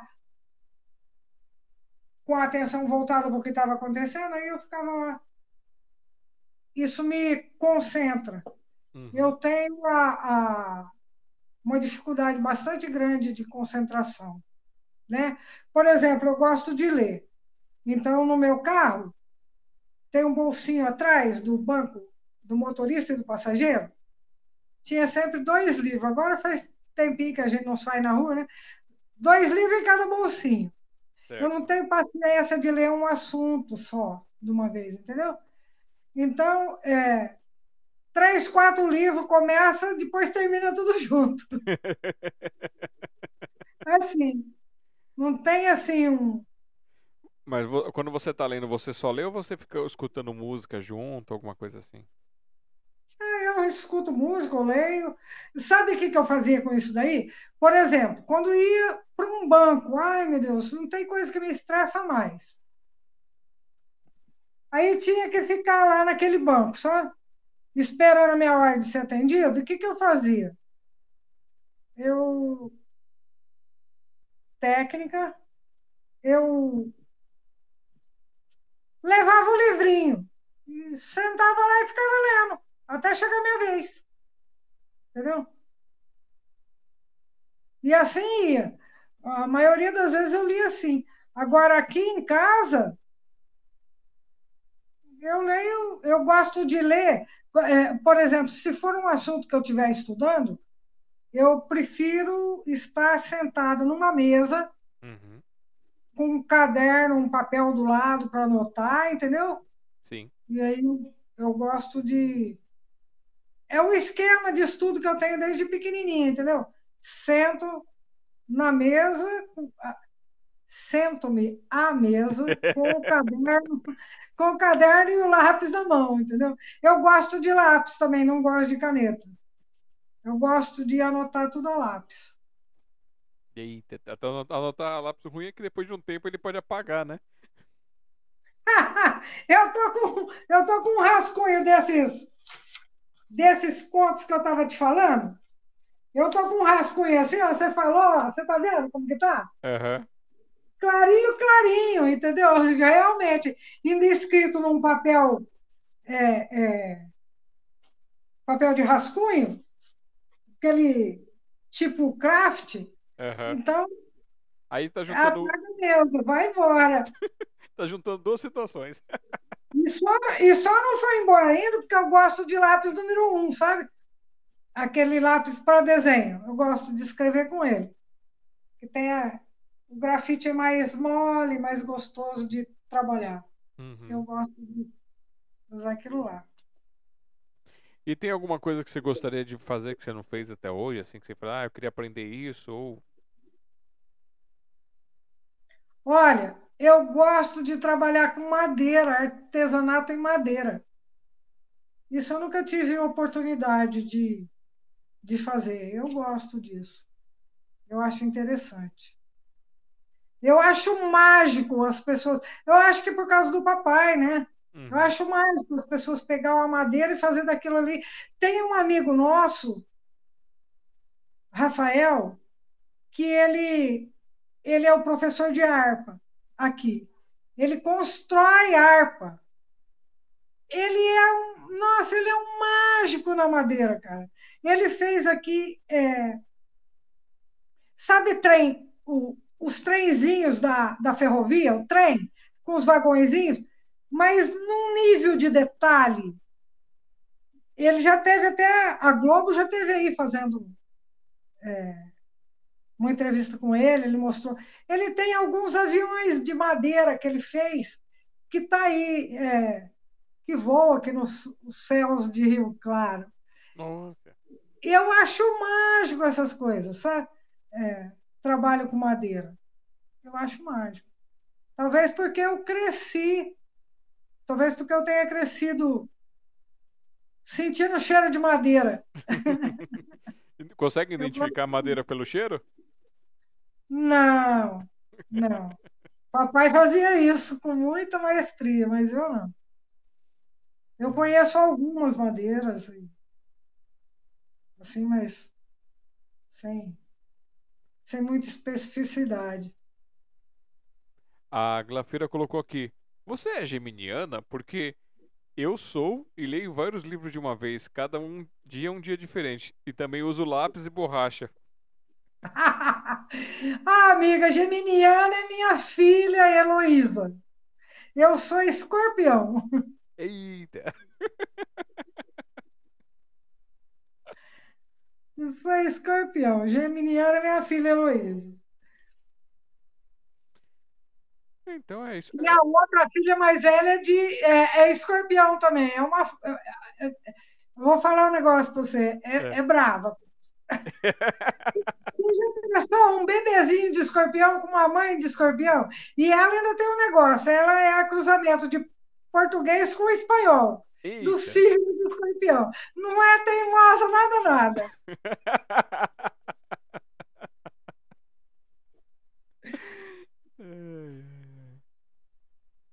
Então, agora você, é, hum. falando do, do, projeto da escola, voltando a essa história. Uhum.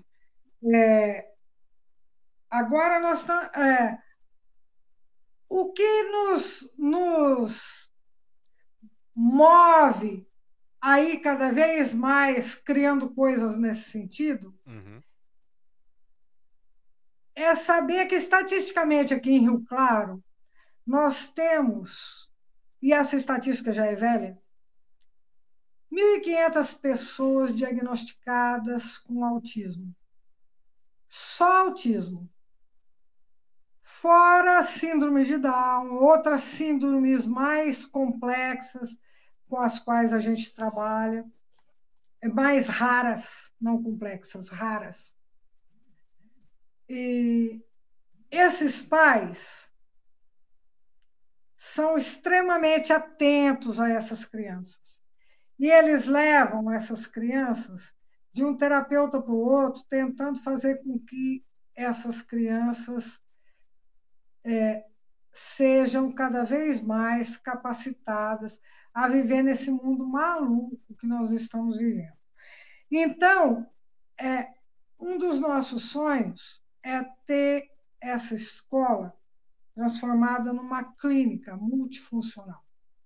Nossa. Esse é o nosso real projeto. Não sei se vou ter tempo nessa encarnação para concluí-lo, mas o pontapé inicial está dado. A escola ainda vai virar um instituto. Não vamos parar de atender as pessoas fora desse perfil, como hoje a gente não para. A gente acredita que todo mundo é um pouco deficiente. E que, mesmo sendo deficiente, nós podemos trabalhar o que é, essa pessoa tem de possibilidade. Haja vista para a Olimpíada que está acontecendo agora. Sim. A maioria de nós não faz absolutamente nada daquilo que aqueles meninos estão fazendo, né?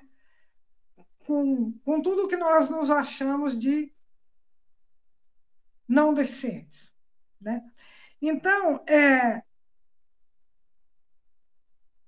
esta clínica multifuncional ficaria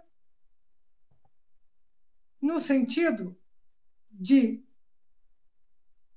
possibilitar esses pais focarem mais na criança e menos na correria. Porque, olha, eles saem das suas casas, vêm até o meu bairro trazer o filho na musicoterapia, depois vão lá no centro da cidade levar na fono, Lá no, sabe, é muito. Lá no Horto Florestal, levar, é uma viagem.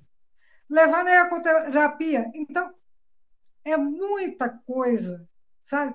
Se tivesse uma escola em tempo integral, onde essa criança pudesse realmente ser trabalhada de forma integral, seria o ideal. O nosso sonho é esse. Por enquanto, nós começamos uma escola de música, onde a gente entende que está fazendo uma parte deste sonho, entendeu? Quando nós começamos, a gente tinha um acordeon, uma flauta, um violão e um teclado quatro anos é, de trabalho, é, nós temos uma escola montada. Mas, assim, as pessoas se identificam com o nosso trabalho, tem um instrumento na sua casa que não tem interesse, que ninguém está usando, entendeu? Chama, a gente vai buscar. O ano passado ganhamos dois pianos acústicos. Violões já ganhamos vários é, teclados, é, bateria, é, vários instrumentos de percussão. Então, é, nós somos uma ONG? Não, nós somos duas malucas que resolveram fazer o que elas achavam que podia fazer. É pouco, mas eu e Verônica Duarte resolvemos criar a consonância escola de música. Então, o que, que acontece? Na consonância, nós acreditamos realmente na inclusão. Então, nós temos alunos que começam com a gente e que são é, autistas, por exemplo, mas nós temos professores que são autistas também. Entendeu? Então, o aluno que é autista ele pode ver o tra, a, tra, a trajetória profissional e o desempenho dessa pessoa no ambiente dele, que se apresenta com ele, que ensina para ele, entendeu? Inclusive concluindo faculdade de música. Então, é perfeitamente viável tudo isso, certo? Nós não estamos criando uma peça de ficção, não. É simplesmente viável desde que a gente trabalhe com respeito, amor, muito conhecimento de causa, porque ninguém para de estudar em momento algum. Há pouco tempo atrás, atendendo um, um, um paciente nosso, é, nós resolvemos levar instrumentos no formato de órgãos do corpo para fazer musicoterapia através da vibração do som daquele instrumento e auxiliar na cura daquele paciente. Entendeu?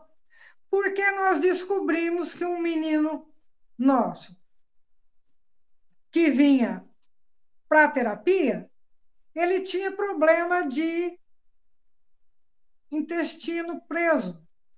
E toda vez que tocava o tambor grave, ele defecava na sala de aula. E tinha uma dificuldade imensa na casa dele. Entendeu? Sim. Então nós começamos a observar e falamos para a mãe: o tambor ajuda ele ele relaxa brincando e o som ajuda ele. Entendeu? E não tem que se entupir de remédio, nem agredir a criança com, com é, mil e um procedimentos invasivos, entendeu? Uhum. Então, a gente começou a estudar isso também, para ver como pode auxiliar. Então, são coisas que, que vão aparecendo e que a gente tenta resolver, e para isso alguém já chegou mais cedo do que nós nesse lugar e a gente pode pegar e, e, e melhorar a ideia e usar a ideia. Né? Então, é esse o nosso projeto para a vida de consonância Escola de Música. Futuro Instituto Consonância. Não sei que nome vai ter, mas a ideia é essa, é esse um tipo de instituto reunido. Agora a pergunta, a, a pergunta é essa: nós não temos verba nenhuma é, governamental, nós não temos verba nenhuma a não ser o nosso trabalho porque é, a gente também não quer se, que, é, se miscuir com política, que a política se, se infiltre nesse lugar, porque tem que ter essa cara que tem aí. Nós temos é, pais e alunos extremamente compromissados com a escola, compromissados com é, a nossa finalidade. Por exemplo, Nesta pandemia, a gente pode ver quanto que tem de inadimplência nas escolas. Nós nunca tivemos inadimplência. Então, esse nível de comprometimento, de amor, de, de, de apropriação que os pais e os alunos têm dessa nossa ideia de trabalho é uma coisa que emociona a gente. E é uma coisa que toca o trabalho para frente, porque é assim que funciona a coisa aqui.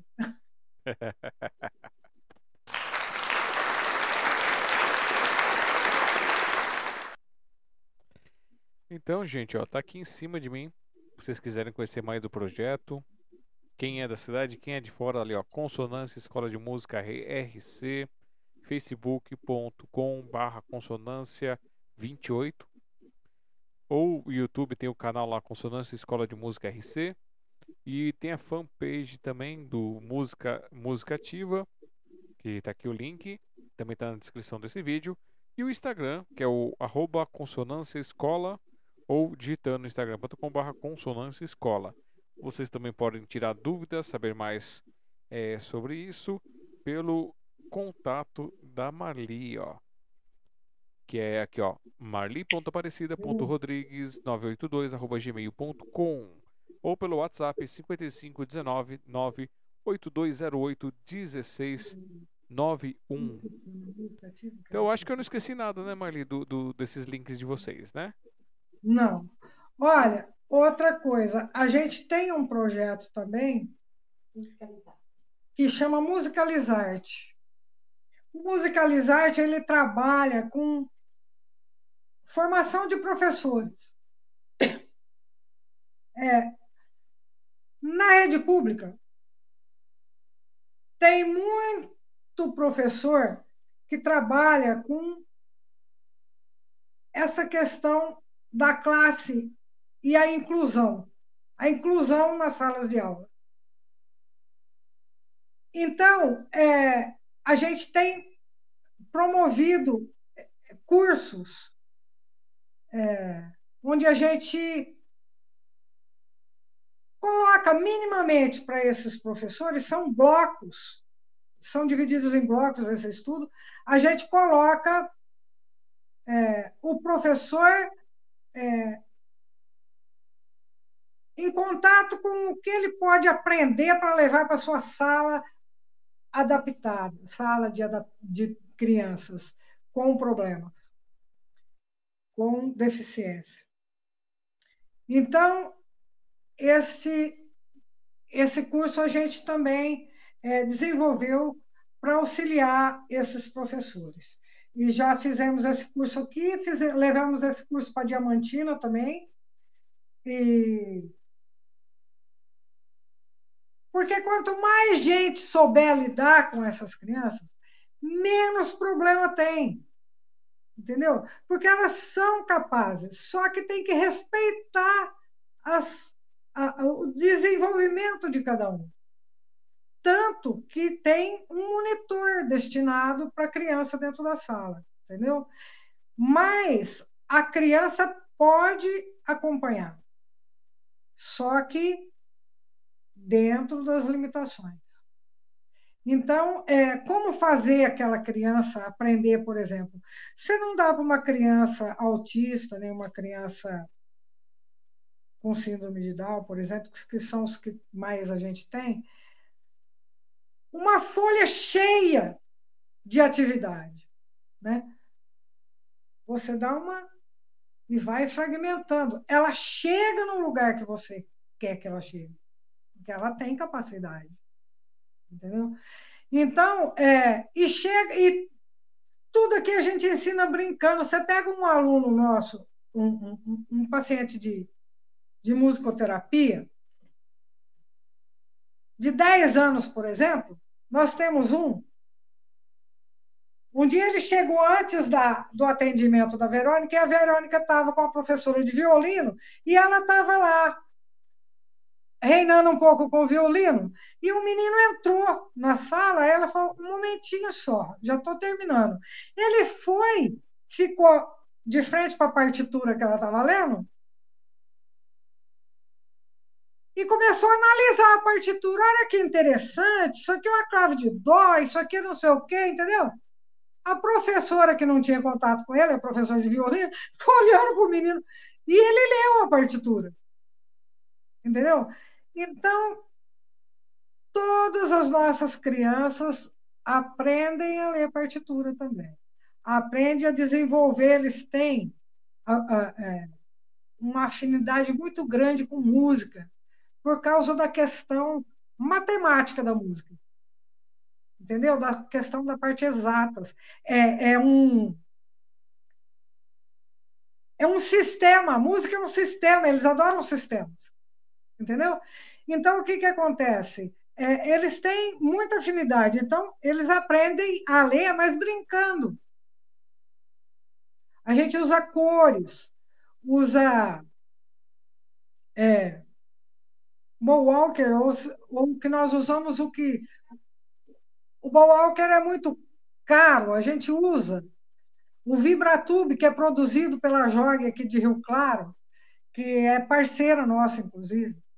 E são tubos sonoros com o som de cada nota da escala de dó, por exemplo. Você é, bate ele vibra. Então, quando vai é, brincar com as crianças, você toca uma musiquinha com eles. Dó, ré, mi, fá, fá, fá, entendeu? E eles vão batendo é, as notas que você vai falando no chão. E as notas têm uma cor.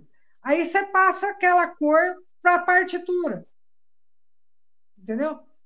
E eles vão aprendendo. Depois você vai tirando a cor e a nota já está ali, ele já está acostumado a ver aquela nota naquele lugar, entendeu?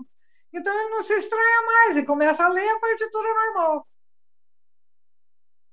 Todos eles, autista, síndrome de Down, todos eles leem partitura. Então aprende. Tem possibilidade? Tem possibilidade sim. Não só com música. Eles têm um ouvido, geralmente um ouvido absoluto, então, tem muita facilidade de ouvir uma música e sentar no teclado e tocar as notinhas, mesmo que os dedos não estejam corretos, mas a música está na cabeça, sabe? Uhum. Tem bastante facilidade. Então, a gente também explora esse lado deles para auxiliar o aprendizado. Nossa, muito. Então, via de, via de regra, com, com essa escola de música, é isso. É um que coraçãozão maravilha. bem assim na porta. que maravilha. Então, pessoal, é, forem conhecer mais, forem da cidade, forem do bairro, vão lá. Chama o Arli lá no 55 19 98208 1691. Pode entrar em contato com a gente, marcar e vir aqui. A gente já foi em várias escolas mostrar o nosso trabalho, escola estadual e municipal, entendeu? É, e a gente vai, é, agenda direitinho e quando voltarem as aulas. Né? Agora, nós, a gente também é, atende online, né? Então, é, abriu para a gente forçosamente mais esse espaço. Sim. Né? A gente atende vários alunos online já e e clínicas também. Então, gente, ó, tá aqui, ó, a, a parte da escola tá aqui em cima, os contatos. Vocês podem entrar lá, conhecer bem o projeto, ou façam um contato direto lá com a Verônica, que esteve com a gente na quinta-feira passada, ou com a Marli aqui, ó, nos contatos dela. E aí vocês exploram mais essa arte, cutucam, conheçam, cutucam a Marli para ela trazer à vida também os escritos dela e vamos multiplicar essas artes, multiplicar e espalhar esse vírus para o mundo inteiro. Certo, Marli? Certo. Até a ideia da coxa de retalho, eu comecei hum. com a uhum. ideia de fazer é, um grupo de pessoas que costurem a máquina mesmo, porque eu não costuro a máquina, que costurem a máquina.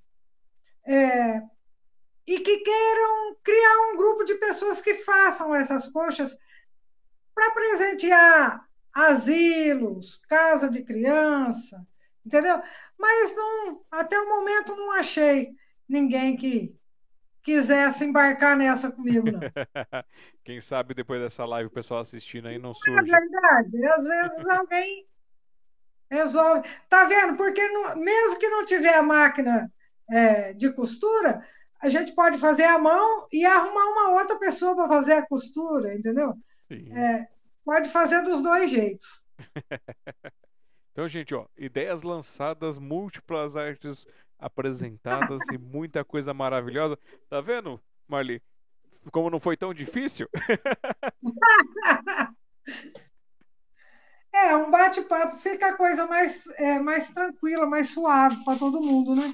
É assim, é que as perguntas são sempre para poder direcionar, para poder a gente seguir um assunto, seguir um caminho, e aí em cima disso a gente vai trabalhando, vai trazendo este momento.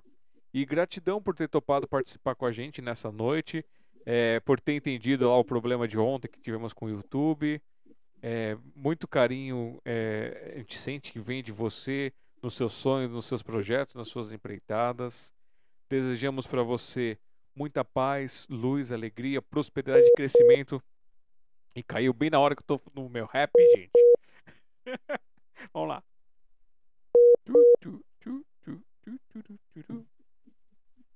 Então, voltando pro, voltando pro meu rap, muita paz, luz, alegria, prosperidade e crescimento para você e para seus projetos. Que você tenha maravilhosos dias e os dias que não forem tão bons assim, que eles passem logo. E receba nosso beijo e abraço fraternal nesse coração. E sempre que tiver alguma novidade, manda pra gente pra gente tentar ajudar a compartilhar, divulgar isso também. A tela é sua.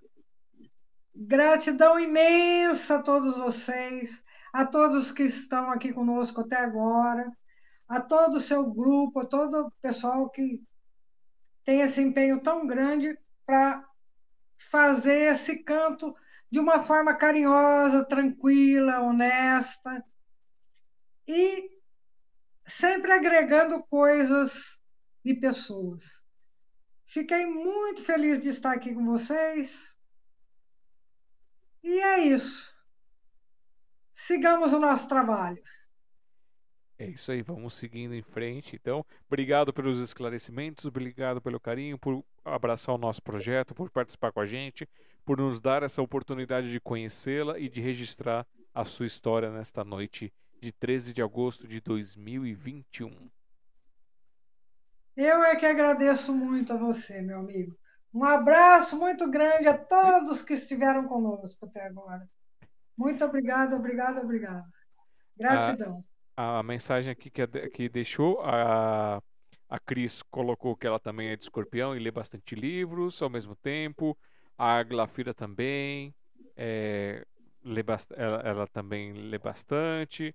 A Nuri Silva escreveu aqui, ó, grata pela oportunidade de conhecer essas pessoas magníficas nessas entrevistas sempre que possível acompanhando integralmente, mandando, é, desejando muito é, sucesso para o seu projeto e mandando seus beijos também. Obrigada, obrigada. Muito grata a todos vocês. Então é isso, Marli. Fica, fica aqui nossa, nossa despedida dessa noite. Qualquer coisa, já sabe os nossos contatos. Se tiver alguma dúvida, a gente puder tentar esclarecer. É, eu também sou, eu sou um patinho, então eu gosto de fazer um pouquinho de cada coisa e se tiver algum conhecimento para compartilhar, a gente compartilha. E a gente está aqui para vocês. Então, um beijo, beijo boa noite. Coração. Deus nos abençoe a todos. Amém. Abraço a Muito Gratidão. obrigado. E para vocês que ficaram com a gente até este horário, muito obrigado, gratidão, bom dia, boa tarde, boa noite, onde vocês estiverem. Recebam o nosso carinho, recebam o nosso abraço, que vocês também que estiverem passando por dias que não estiverem tão bons assim, que eles passem logo e que você consiga encontrar caminhos maravilhosos, encontre-se, permita-se, é, livre-se de correntes, livre-se dessas coisas, procure ajuda, sejam felizes. Então, um grande beijo e abraço fraternal a todos que passaram por aqui, a todos que nos assistiram, a todos que vão nos assistir. É, como eu trouxe para vocês aqui essa noite todos esses, trabalhos, gostou do projeto, tá ali ó, apoiar.smdp.com.br, tem um pix que é o contato tem a página do ebook.smdp.com.br, que desde a coleção No Olhar da Poesia nós estamos disponibilizando os livretos de que é gratuitamente para você baixar em formato de ebook PDF. E é isso. Beijo para todos, boa noite para todos, gratidão por assistirem com a gente. Eu sou o Alexandre Jazara tentando deixar o mundo um pouquinho melhor de quando cheguei aqui. Até a próxima quinta. Tchau!